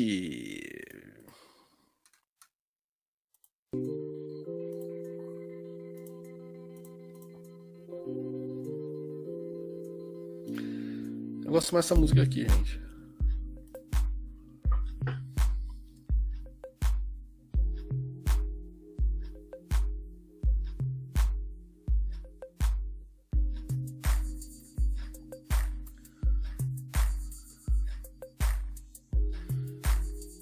Vamos lá. Tito Feitosa, eu acho que Musk tem interesses políticos, incluindo de manipulação, como nos casos da Cambridge Analytica. Ele vai tentar pegar riquezas naturais e manipular governos por meio da própria população. É. É mais ou menos por aí. Ele conseguiu aqui no Brasil uma baita moleza junto à Anatel para a empresa dele de telecomunicações. Sim. Isso só mostra que esses liberais, entre aspas, sempre querem favores estatais. O Estado deve ser mínimo para a população e máximo para eles, em termos de ajudas e facilidades. A hipocrisia, né? Vaguito, o Greg News fez um programa muito bom sobre o Musk, muito bom, e mostra algumas contradições. Eu não vi. Greg News é muito bom, né? Tito Feitosa de novo. Você falando em Xangai, isso me veio à mente que toda a mídia ocidental tenta manchar a imagem da China. Falam que lá não tem liberdade de imprensa ou opinião. E qual a liberdade de imprensa temos? É uma discussão, né? Essa discussão. A única diferença é que na China a mídia é controlada pela estatal, pela estatal, pelo Estado, e nos países ditos liberais é controlado por famílias ricas. Né? Mas é o que eu disse, o poder sempre vai estar tá aí, gente. No Brasil, poucas famílias são donas de grandes empresas de comunicação, exatamente. Sempre com interesses financeiros em suas notícias, claro. Luiz, salve! Não, a gente é livre para escolher de acordo com as opções que a gente conhece. Temos ilusão de liberdade, por isso que eu sou usuário de tecnologia de código aberto. Muito bem. Dedada no like, valeu, Juan! Valeu! É, gente, dá um like aí. Pra, né? Acabei de ver aqui, ó. A monetização dessa live aqui já foi limitada. Eu já pedi uma solicitação para eles verem, né? Eu não sei porquê. Acho que deve estar escrito nazista aqui no título, enfim. Ah, é um saco. E não é nem pela grana, né? Porque não faz, mas é pelo alcance. Até pro Twitter tem alternativa de código aberto, Mastodon. Ah, já ouvi falar, eu tava querendo entrar nessa rede social. E pro Facebook também tem, Diaspora. Pro YouTube também tem. Tem vários, mas tem poucos usuários. Pois é. É propaganda, né?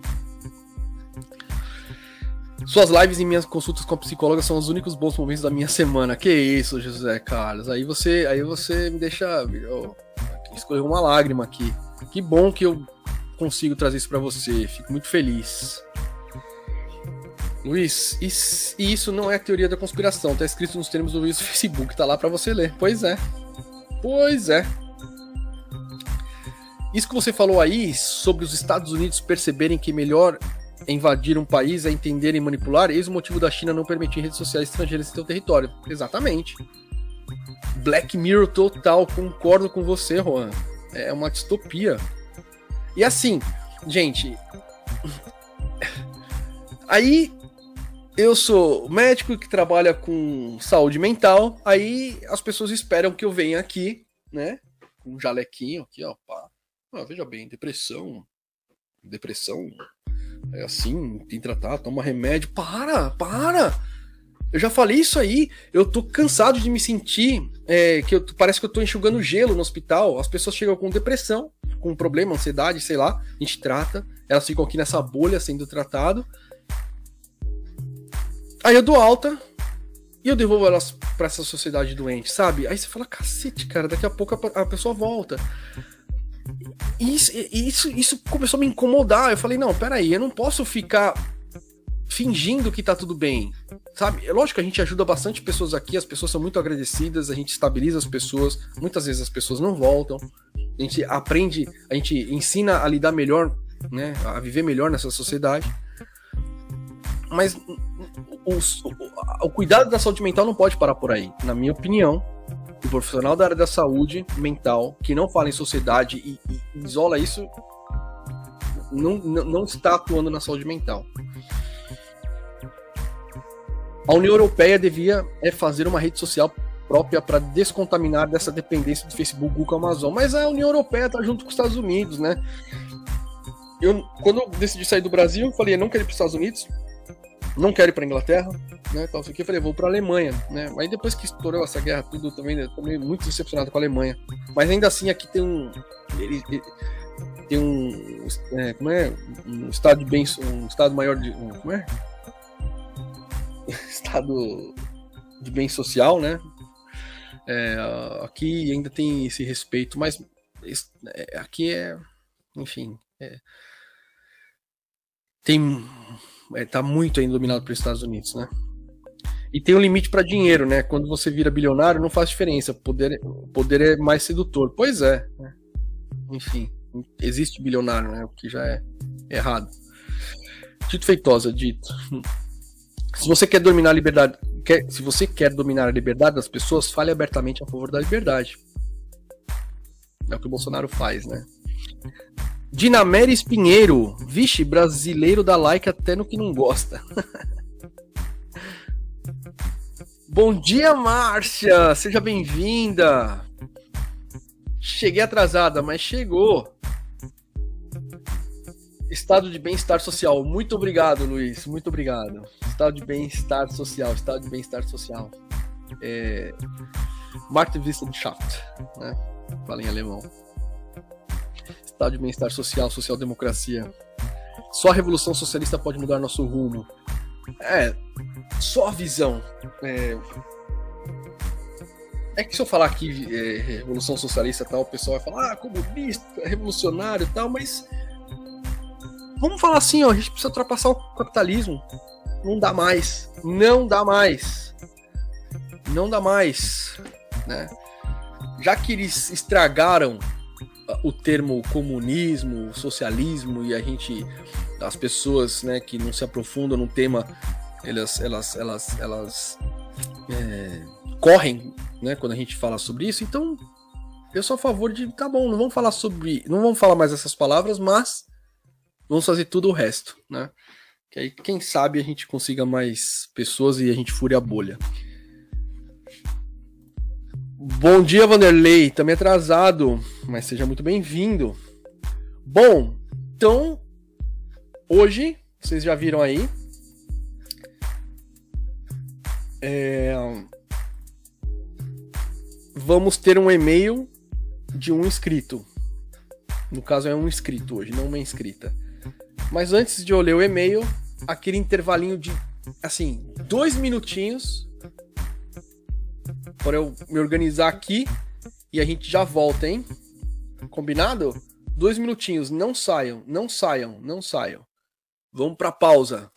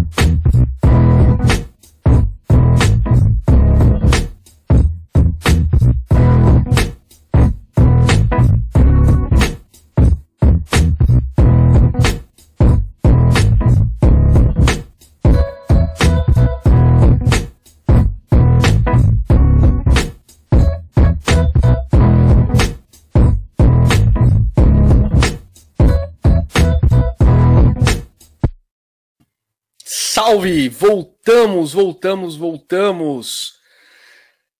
Bom, para quem está chegando aqui, é novo no canal, não sabe, essa live a princípio era para ler e-mails, uh, e-mails da, das pessoas que gostariam de mandar para mim nesse e-mail que está aqui embaixo, sobre eventopsicamente@gmail.com.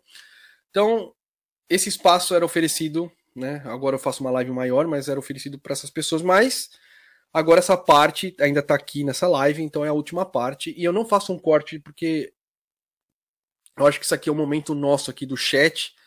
É para as pessoas que realmente querem ver outras histórias e querem se identificar e quer, enfim.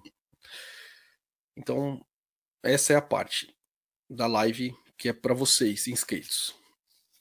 você que está com algum sofrimento psíquico, está com alguma coisa, algum problema e quer compartilhar, quer tá com dúvida tal, eu ofereço esse e-mail aqui sobrevivendo psicamente@gmail.com. Você me manda. Eu não leio, tá? Antes eu lia um pouquinho porque eu tinha que preparar a live. Agora, como tá nesse formato, eu não preciso ler os e-mails antes, tá? Eu leio no dia, eu vejo se eu tenho e-mail, aí eu dou uma lida e vejo do que se trata. Então eu vou ler sempre no dia que eu vou fazer a live, para ficar mais. É, é, porque o intuito de eu ler o e-mail e, e já comentando é para eu aproveitar essa coisa inconsciente. Conforme eu vou lendo o que vocês escreveram, ah, já começa aí toda né, a, a...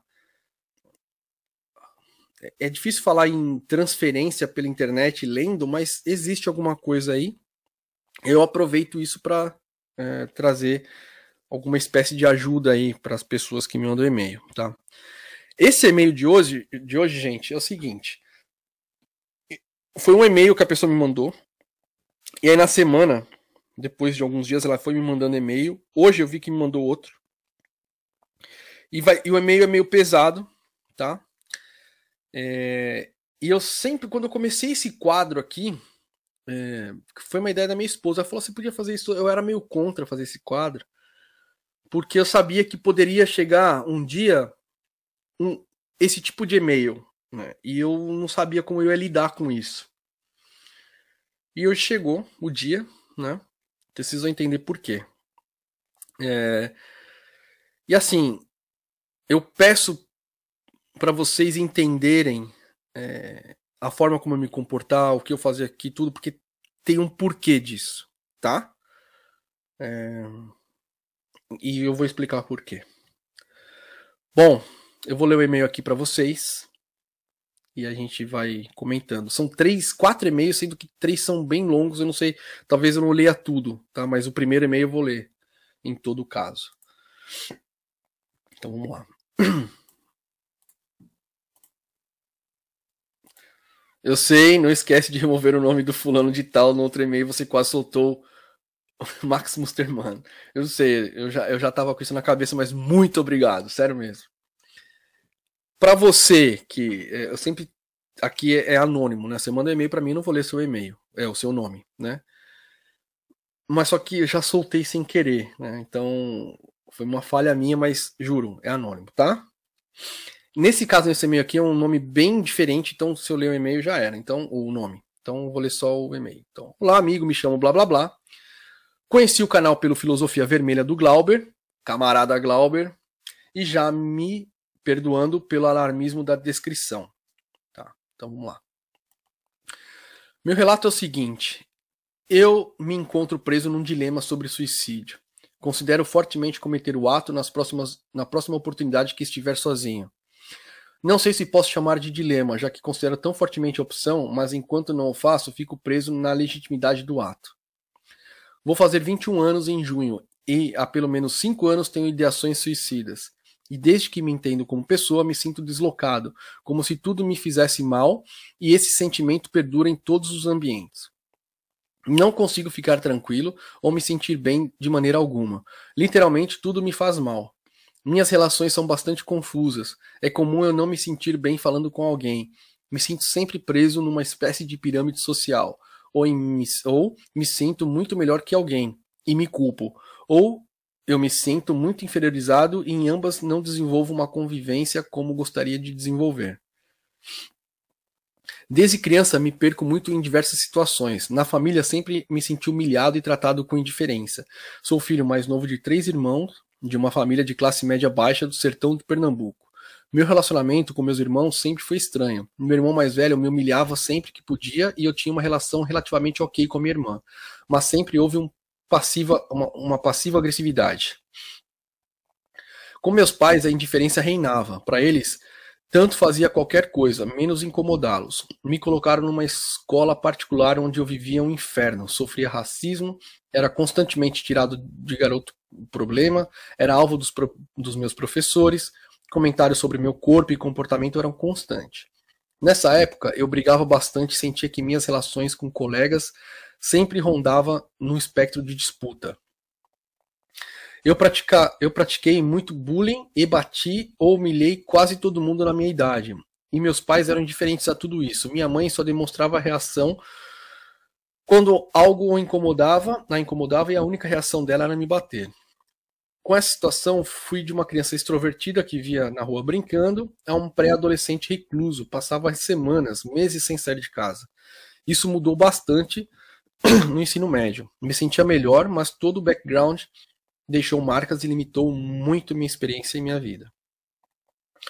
Fui um adolescente alheio a mim e ao mundo. Nessa época, mesmo fazendo amizades e tendo experiências extremamente positivas, as incoerências em mim, em mim criadas foram suficientes para eu passar de carne à navalha, mesmo não desenvolvo, mesmo não desenvolvendo nenhum comportamento muito problemático. Eu tinha certos preceitos perigosos de subjugar pessoas de acordo com o que acontecia comigo. Isso me causa culpa porque limitei alguns, algumas convivências saudáveis e cultivei outras problemáticas. Depois de um término de um relacionamento recentemente, pude perceber isso e posso dizer que esses comportamentos erráticos podem mudar. Eu não me sinto bem subjugando as pessoas. Não me traz nenhum prazer, pelo contrário, me culpo. Porém, mesmo com esse travamento com o mundo externo, posso dizer sinceramente que minha principal causa de querer tentar o suicídio é que eu não tenho interesse nenhum em viver. Para mim, a vida vai ser sempre um ciclo de equívocos entre eu e as pessoas. O pior, não desejo absolutamente nada. Tenho vários devaneios, mas nenhum desejo concreto. E não é como se eu não pudesse imaginar um futuro com planos e metas realistas. Eu só não quero. O motivo é que não vale a pena. Apesar dos traumas, me reconheço como alguém capaz de conquistar objetivos que, para a maioria das pessoas, serão apenas devaneios. Sou jovem, sou inteligente, não tenho nenhuma enfermidade física, eu só não quero viver. É como o dilema proposto pelo, pelo, pelo Camus. Alberto Campos, né? A questão filosófica principal é o suicídio e é o caminho que vou seguir. Tentei mês passado, mas descobriram e me colocaram sobre vigilância. Ontem quase fui, mas, cheguei, mas chegou gente em casa e desisti, a, e desisti. A próxima vez que estiver sozinho, eu vou fazer. Pode ser que eu não veja a sua resposta no domingo. Respeito você bastante e gostaria muito de ouvir o que tem a dizer. Obrigado por ler até aqui. Então, esse é o primeiro e-mail que eu recebi, tá? Eu, quando eu comecei esse quadro, eu falei, e o dia que chegar alguém falando de suicídio para mim dessa maneira, como que vai ser minha reação? Né? E chegou esse dia. Isso me mandou um e-mail dia 24 de abril, tá? Aí chegou um e-mail dia 30 Aí tá escrito assim, ó, li e achei pouco conclusiva, vou ser mais detalhista com o presente. Atualmente não faço absolutamente nada. Tenho até dois dias para confirmar a matrícula no curso de psicologia da Federal da região e estou muito propenso a não fazer, por hora. Sou indiferente a isso, como tenho sido a, tudo. É um menino, tá? De 24 anos. Há quatro dias não falo com ninguém em minha casa, por decisão minha tudo que falavam me senti incomodado de, de alguma forma e acho que é mais fácil tentar suicídio com esse clima de indiferença. Meses atrás tive um término de relacionamento, esse me, que me reforçou inúmeras ideias que tinha sobre mim e trouxe novas. Durante os seis meses de relação, tinha inúmeros comportamentos estranhos, era muito instável, não conseguia ter uma reação é, equilibrada. Muita parte do tempo sempre com medo constante de ser abandonado, aliado a uma forte sensação de inferioridade. Apesar de ser bem intencionado e valorizar demais a integridade da minha parceira, reproduzi comentários reprováveis sobre a indumentária dela ou com, com a intenção de puxar assunto a ser legal. Outras vezes tentando aumentar a autoestima dela sobre seu cabelo acabava tendo o efeito contrário. Discussões causadas por essas inseguranças eram comuns. Ela tinha um esforço muito grande para me preservar e eu acabava levando como uma espécie de negação, ficou insustentável para ela. Uh, antes, durante e depois do relacionamento, sempre pairou essa confusão mental, incapacidade de lidar com as, os percalços da vida e querer fazer algo. Eu já larguei uma faculdade totalmente de graça por ciclos como esse. Me senti extremamente avesso a realizar qualquer atividade que me exigisse um esforço mínimo, como me matricular ou fazer uma atividade com mínimo de empenho. A qualquer sinal que exija uma capacidade de resiliência ou simplesmente de, derreto. Considero o suicídio não só uma decisão filosófica, um caminho mais racional, é um fim mais fácil. Não tenho nenhuma vontade de encarar problemas ou situações que exijam de mim. Tudo que aconteceu na minha vida foi por pura sorte ou benefício de se estar numa posição minimamente privilegiada. Passei em várias faculdades porque a nota de corte era baixa e a prova acessível para aquela nota. Consegui um relacionamento com uma pessoa incrível por puro acaso e já se deu fim de uma maneira pífia. Sou um covarde, preguiçoso, medíocre e tenho tantas questões internas a serem resolvidas, teria que ter um apoio que não são capazes de me proporcionarem. E eu também sou incapaz de lhe dar o querer. Vou vivendo à margem até o dia que tudo vai dar certo para mim e teria um fim trauma, traumático. Muito obrigado pela atenção. Aí ele mandou de novo um e-mail dia 30 de abril. Isso foi às 3h40 da manhã e mandou outro às 6h11. Li mais uma vez, aí ele. Muito, muito maior. E aí hoje, às 2h40 da manhã, me mandou aqui: Olá, olá, camarada, tô vivo. Não cometi o ato. Tentei, mas fui pego no pulo. Só que nada mudou. Ainda é o que eu quero. É, gente. Então, por que que. É...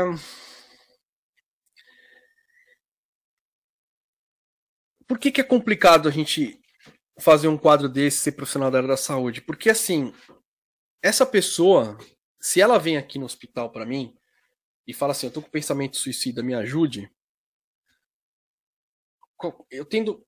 Eu estando na presença é mais fácil de eu controlar, então eu vou internar a pessoa, né? Aqui na Alemanha, é, a, a pessoa é, só fica obrigatoriamente, né, uma internação compulsória, se o juiz vier no hospital e avaliar junto comigo que tem perigo de vida para a pessoa ou para os outros, aí ele tem que ficar obrigatoriamente no hospital.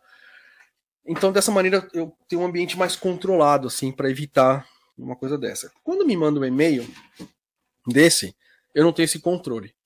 Então, a primeira coisa que eu tenho que fazer isso já eu estou falando para você que me mandou e-mail para todo mundo que está assistindo, eu tenho que ser existe uma coisa que chama em alemão, que eu já falei várias vezes aqui, o termo chama Abgrenzung, que é eu delimitar, eu me afastar emocionalmente. Eu, eu, eu é, quando eu vou fazer uma terapia com alguém, é lógico que eu vou, eu, eu, as minhas emoções elas são importantes para o processo terapêutico. E eu tenho que saber quando que eu vou colocar minha emoção dentro da conversa quando que eu vou tirar ela. O, o, o que momento que é importante. Aqui é, é, mais ou menos assim, tá? É parecido, mas só que eu tenho que ficar um pouco mais distante. Porque agora você que mandou e-mail. Eu li essa primeira parte, eu li a segunda, e aí conforme eu fui lendo, eu fui percebendo. É... Ó, você mandou e-mail, você te... ouve com atenção o que eu estou falando, tá? Ouça com atenção.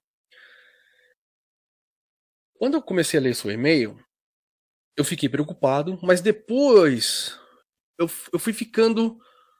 É, eu fui sentindo uma raiva dentro de mim. Não raiva de você, tá?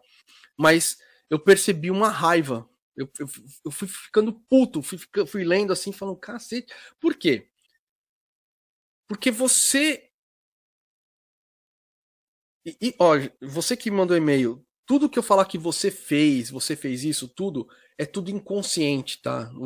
Tudo que você fez, eu tenho. Eu, eu aposto que não foi com aquela intenção. E mesmo que você teve a intenção consciente de fazer, o ato de você fazer isso foi muito provavelmente é, vindo de algo, de um impulso, impulso inconsciente que se tornou consciente, tá? Então você tem a sensação que é consciente, mas não é, tá? Então, na hora que eu, senti, eu fui sentindo raiva, é tipo, por quê? Foi uma ameaça. Ó, você, você me mandou um e-mail pedindo ajuda, certo? É o que tá escrito no e-mail. Mas só que dentro do e-mail tá escrito assim, ó, eu tô aqui pedindo ajuda, mas não adianta, você não pode fazer nada, porque eu vou me matar. É isso que você está fazendo no e-mail. Então, por que que você me manda um e-mail querendo uma ajuda, mas só que dentro desse e-mail você fala, não adianta você fazer nada, eu vou me matar. É aí que tá a raiva. Então eu falo, por que que você me mandou um e-mail? Né? Se, se você tá me falando você tá aí. É óbvio que eu não quero que você faça nada. Né? É óbvio que eu tô vendo que esse tipo de comportamento que você tá tendo, é, esse pensamento, tudo, tá dentro da sua personalidade. É seu esquema comportamental pensar dessa maneira. É seu esquema comportamental negar tudo que as pessoas tentam te falar a respeito de suicídio, tudo, porque você quer ter a opinião. Você fala, não, eu tô certo do que eu tô pensando sobre suicídio. É a melhor forma, acabou o filosófico e tal. Ou seja, você ao mesmo tempo tá pedindo ajuda, você tá falando, tá bom, tô pedindo ajuda, mas não adianta. Eu faço o que eu quero. Não. Né? É... E aí, a pergunta que você tem que se fazer é por que, que você se comportou desse, desse jeito? Porque é o seguinte, se você tá decidido mesmo a cometer um suicídio, não adianta eu vir aqui, não adianta eu falar nada para você. Você vai lá, eu não tenho controle sobre isso. Realmente, você tem controle total. Tá? Eu não posso fazer nada. A única coisa que eu posso fazer é tornar consciente essa nossa conversa aqui para você. E tentar fazer você pensar por que, que você está fazendo assim? Por que você está se comportando dessa maneira? Por que, que você está se comportando dessa maneira? Ao ponto de mandar um e-mail para uma pessoa pedindo ajuda, mas falando não, não adianta, eu vou fazer. A primeira coisa que eu pensei é talvez você quisesse me atingir. Não porque você está com raiva de mim. Porque vocês que estão me assistindo, né, é, eu venho aqui e tal, eu sou médico, eu tenho aqui o meu canal, é óbvio que a gente já tem, vocês têm uma transferência paterna comigo, é automático. Assim como eu assisto os canais aqui de outras pessoas, eu tenho uma transferência paterna. A gente tem transferências maternas e paternas no contato com as pessoas. Tá? Isso, isso é incontrolável. Então, provavelmente, você que me mandou um e-mail, você tem uma transferência paterna comigo. Tá? E aí, eu posso falar que você está espelhando a relação que você tem com seu pai comigo, de uma forma inconsciente. Então você está querendo chamar atenção porque você não recebeu atenção. Pelo que você me contou na, na sua infância, você foi o filho mais novo, né? De acho que três irmãos, são quatro, né, no total. Enfim, você é o mais novo. Então, e, e, pelo que você descreveu seus pais, então você foi uma criança que realmente não teve muito apoio emocional, tá? Você não é, foi desprezado emocionalmente. E você sente isso. E aí você quer chamar atenção, mas escuta, não estou falando isso de uma maneira pejorativa, não estou falando que você é, ah, você não, você não tá com pensamento suicida, é só para chamar atenção. Não é isso que eu estou falando. Eu sei que você pode fazer isso. Eu sei que você tem esse controle. Mas eu estou falando que o fato de você sentir essa vontade, o fato de você ter esse controle, é que você deveria se questionar por quê na visão psicodinâmica é o seguinte: você não teve muito apoio emocional dos seus pais na infância, você cresceu com essa, com essa falta de apoio emocional, e agora a atenção que você não recebeu, você está querendo receber de novo. É... E você enfia essa, essa falta de apoio emocional nas suas relações. No e-mail que você me mandou, e no seu namoro aí, que acabou. Né? Provavelmente você teve uma transferência é, materna, né, que a gente tem, nosso, com, com, com, com que a gente se relaciona. E aí você depositou toda a sua carência emocional em cima de uma pessoa. E a pessoa, ela não é sua mãe, ela não é sua terapeuta. Ela não vai aguentar isso. E é, mas isso acontece tudo num nível inconsciente, entendeu? É, então, o meu pedido para você, tá? É, infelizmente, eu não tenho esse controle. Então, você está ouvindo esse, essa live aqui depois, enfim, é, não tem nada que eu possa fazer para evitar isso. Eu não vou ficar também preocupado com isso. Eu tenho que também me delimitar emocionalmente, tá? Eu não tenho esse controle. Você tem o controle. A única coisa que eu posso pedir para você é: se você está com essas ideias, se você está com esse impulso, tá? e você quer descobrir por quê, Se tem uma, uma coisinha aí dentro de você falando, poxa, tá, a vida é uma merda, mas por que, que a vida é uma merda? Por que, que eu acho que a vida é uma merda? Procura ajuda. Vai fazer psicoterapia sem julgar. Porque no seu e-mail aí, você me falou que julga muito as pessoas. Talvez você esteja mandando e-mail para mim, agora você mandou e-mail para mim para me julgar, para ver como eu ia me comportar. Você quer ver qual é que é, tá? Isso faz parte também da sua personalidade, da maneira como você se comporta. E você foi estruturado dessa maneira por causa desses traumas na infância. Tá tudo interligado. Resumindo, não precisa ser assim, tá? Eu sei que agora você não tá vendo solução nenhuma. Eu sei que agora você tá falando, não.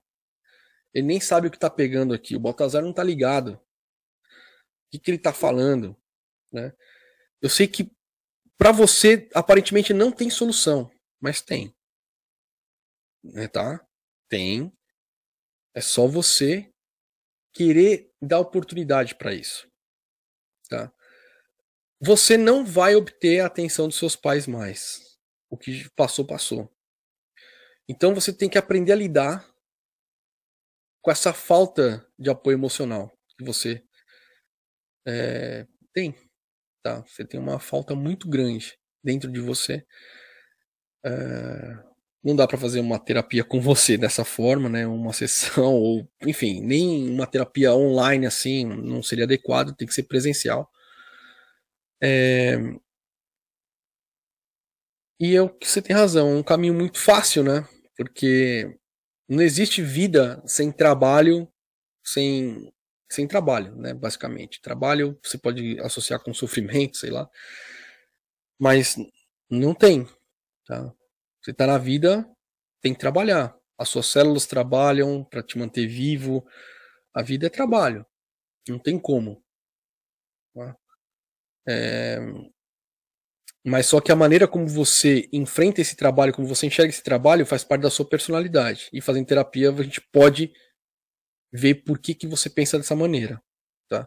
Então, primeira coisa que eu vi aqui é lógico que está com depressão, óbvio tem pensamento suicida dessa maneira. Então, procure ajuda. Procure um psiquiatra. Uh, vê medicamento para tratar agora nessa parte aguda. E psicoterapia. Urgente. E, se você falar assim, tá, eu não quero me matar, mas eu tô com isso e tá insuportável, vá para um hospital. Se interne. Fique lá, internado tá? Para ser medicado, para fazer terapia, né? Para você ser observado, para que isso não aconteça, tá? Entendeu? É... E é isso que eu tenho para te oferecer. Mas é uma dinâmica familiar muito complicada. Você tem muita coisa aí para esclarecer internamente. É, e você precisa urgente para uma terapia, tá? Não, não tem escapatória. Vai precisar sim. E não vai ser na primeira ou na segunda, no segundo psicólogo ou psicóloga, tá, que vai resolver. Porque essa transferência que eu falei para você, você vai ter também com o seu terapeuta. E aí você precisa estar num lugar que você se sinta bem, que você queira ir. Tá? Então, isso é um processo. Não adianta você querer, você não vai resolver o seu problema em um, dois dias, em um mês, dois meses, um ano. Porque você foi construído assim durante anos. É um processo. Então, para desconstruir isso também é um processo. Então, paciência. Tá? Mas não faça isso. Procure ajuda. É o máximo que eu tenho para te oferecer. Tá? É, eu não ofereço terapia, eh, né, não faço terapia online. Também ficar escrevendo e-mails não é a solução, tá? É, claro, se precisar de ajuda, alguma coisa assim, que eu puder fazer, a gente está aí. Mas procure um profissional que esteja perto de você. Tá bom? E é o máximo que eu tenho para te, te falar e te ajudar. Tá bom? Bom, era isso que eu tinha para falar, gente. Eu vou aqui pro chat. E. E aí, já vamos pros finalmente.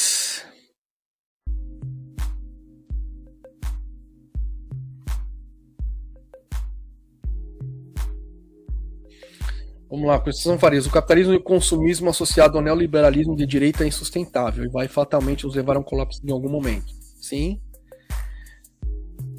Não tem como mais, né? O capitalismo. Juan Marxismo. Força, irmão, que escreveu a carta. Não desista. Precisamos de você, camarada. Você fará toda a diferença. É... Isso que você escreveu aqui, Juan, é, ele, é, ele é bem profundo, tá? Quando você escreve assim, ó, força, irmão, que escreveu a carta, não desista, precisamos de você, camarada. Você fará toda a diferença. É meio que você falando. Na minha live, comecei, eu comecei a falar que todas as pessoas têm que ter essa. É, tem que ter algum. algum uma compensação, né? Para aguentar a vida, por assim dizer. É, então, essa raiva que você tem, que você que me mandou e-mail, você tem uma raiva muito grande dentro de você. É, talvez você nem entenda como raiva, mas é raiva. Muito provavelmente é raiva. É, e você pegar essa raiva e deslocar para outro lugar em vez de, em vez de é, você direcionar essa raiva para você mesmo, é onde você vai cometer o suicídio. Então, procure pegar essa raiva e direcionar para outro lugar, para fazer um mundo melhor, para lutar por um mundo melhor. Não que você vai mudar o mundo, mas você vai contribuir, tá? É, mas isso você vai descobrir na terapia, tal, técnicas, como você fazer isso, tá? Marlete BT, putz, YouTube não notificou na hora certa, mas bom dia das mães a todos presentes. É, feliz dia das mães para todo mundo, feliz dia das mães para minha mãe, para minha esposa. E é isso. É... Telegram. Uh, uma coisa que eu esqueci, gente. O fundo aqui, né? Que eu tava. Aê, no fundinho. É... Telegram, canal do Telegram, Psicamente Grupo, eu notifico lá. Graziele, por que você me mandou esse e-mail? Mas é, entendeu? Tá procurando ajuda, mas falando que não adianta. Por que, que você mandou esse e-mail? Eu te confronto. Você que mandou o e-mail, eu te confrontei um pouquinho, tá? Para você pensar tá? Porque realmente nenhum profissional da área da saúde tem esse controle. A pessoa vai lá e se mata, não tem o que fazer. A única coisa que. Essa coisa de falar, ah, não se fala em suicídio porque dá gatilho e tal. Gente, isso é uma besteira. Tem que se falar em suicídio. Porque só falando que a gente ajuda as pessoas. Porque se não falar, a pessoa vai lá e comete. Tá? Todos temos ideações suicidas, em maior ou menor grau. Colocar em prática é outra história. Será que alguém quer morrer realmente ou só quer aquela angústia e a dor acabe? Tem um termo em alemão, é, assim, eu não falaria que todo mundo tem ideação suicida, porque ideação suicida é realmente, né? Mas só que tem um termo em alemão chamado Lebensmüde Gedanken, que é pensamentos de cansaço da vida. Então você fala, porra, porra, como seria se eu não vivesse, né, tal. Isso aí todo mundo vai pensar em algum momento, né? Então não é uma ideação suicida. Eu já pensei nisso vagamente numa fase de muita tribulação e uma simples frase afastou esses pensamentos para sempre. Não me adianta ser um corajoso diante da morte e não diante da vida. Por sair. Todo mundo pensa em algum momento, tal, dessa maneira, tá? Ó, já passei muito por isso como o camarada tá passando, tá? É, esse pensamento, né, e a gente tem medo de ficar falando nisso. Tem, não, tem que falar, tem que falar, tá? Certo? José Carlos, beijos, Balta. Até a próxima. Beijos, meu camarada. Gente, era isso que eu tinha para falar então. Duas horas e cinco de live. O veinho aqui não aguenta mais. Muito mais tempo de ficar quatro, cinco horas de live. Mas é isso. Espero que eu tenha deixado o seu domingo um pouco melhor. Te informado sobre algumas coisas. É... Você que mandou e-mail, espero que você pense nas coisas que eu falei. E é isso, gente. Muito obrigado por vocês estarem aqui presentes. Depois de uma semana ausente, de uma pausa, vocês compareceram, por isso eu agradeço demais.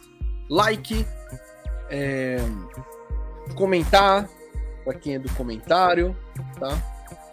É, e se inscrever para quem não se inscreveu. E é isso. Beleza, gente? A gente se vê. Ah, um recadinho muito importante próximo domingo não terá live no domingo, vai ser no sábado. Porque domingo eu estou de plantão no hospital. São 24 horas de plantão, então não estou em casa domingo. Então vou fazer a live no sábado. Então por isso, live semana que vem às 10 horas da manhã, no sábado. Vai ficar programado no, no canal, vocês vão ver. E se inscrevam lá no Telegram para receber a notificação. Certo? Então é isso. Até mais, pessoal. Sucesso para todo mundo!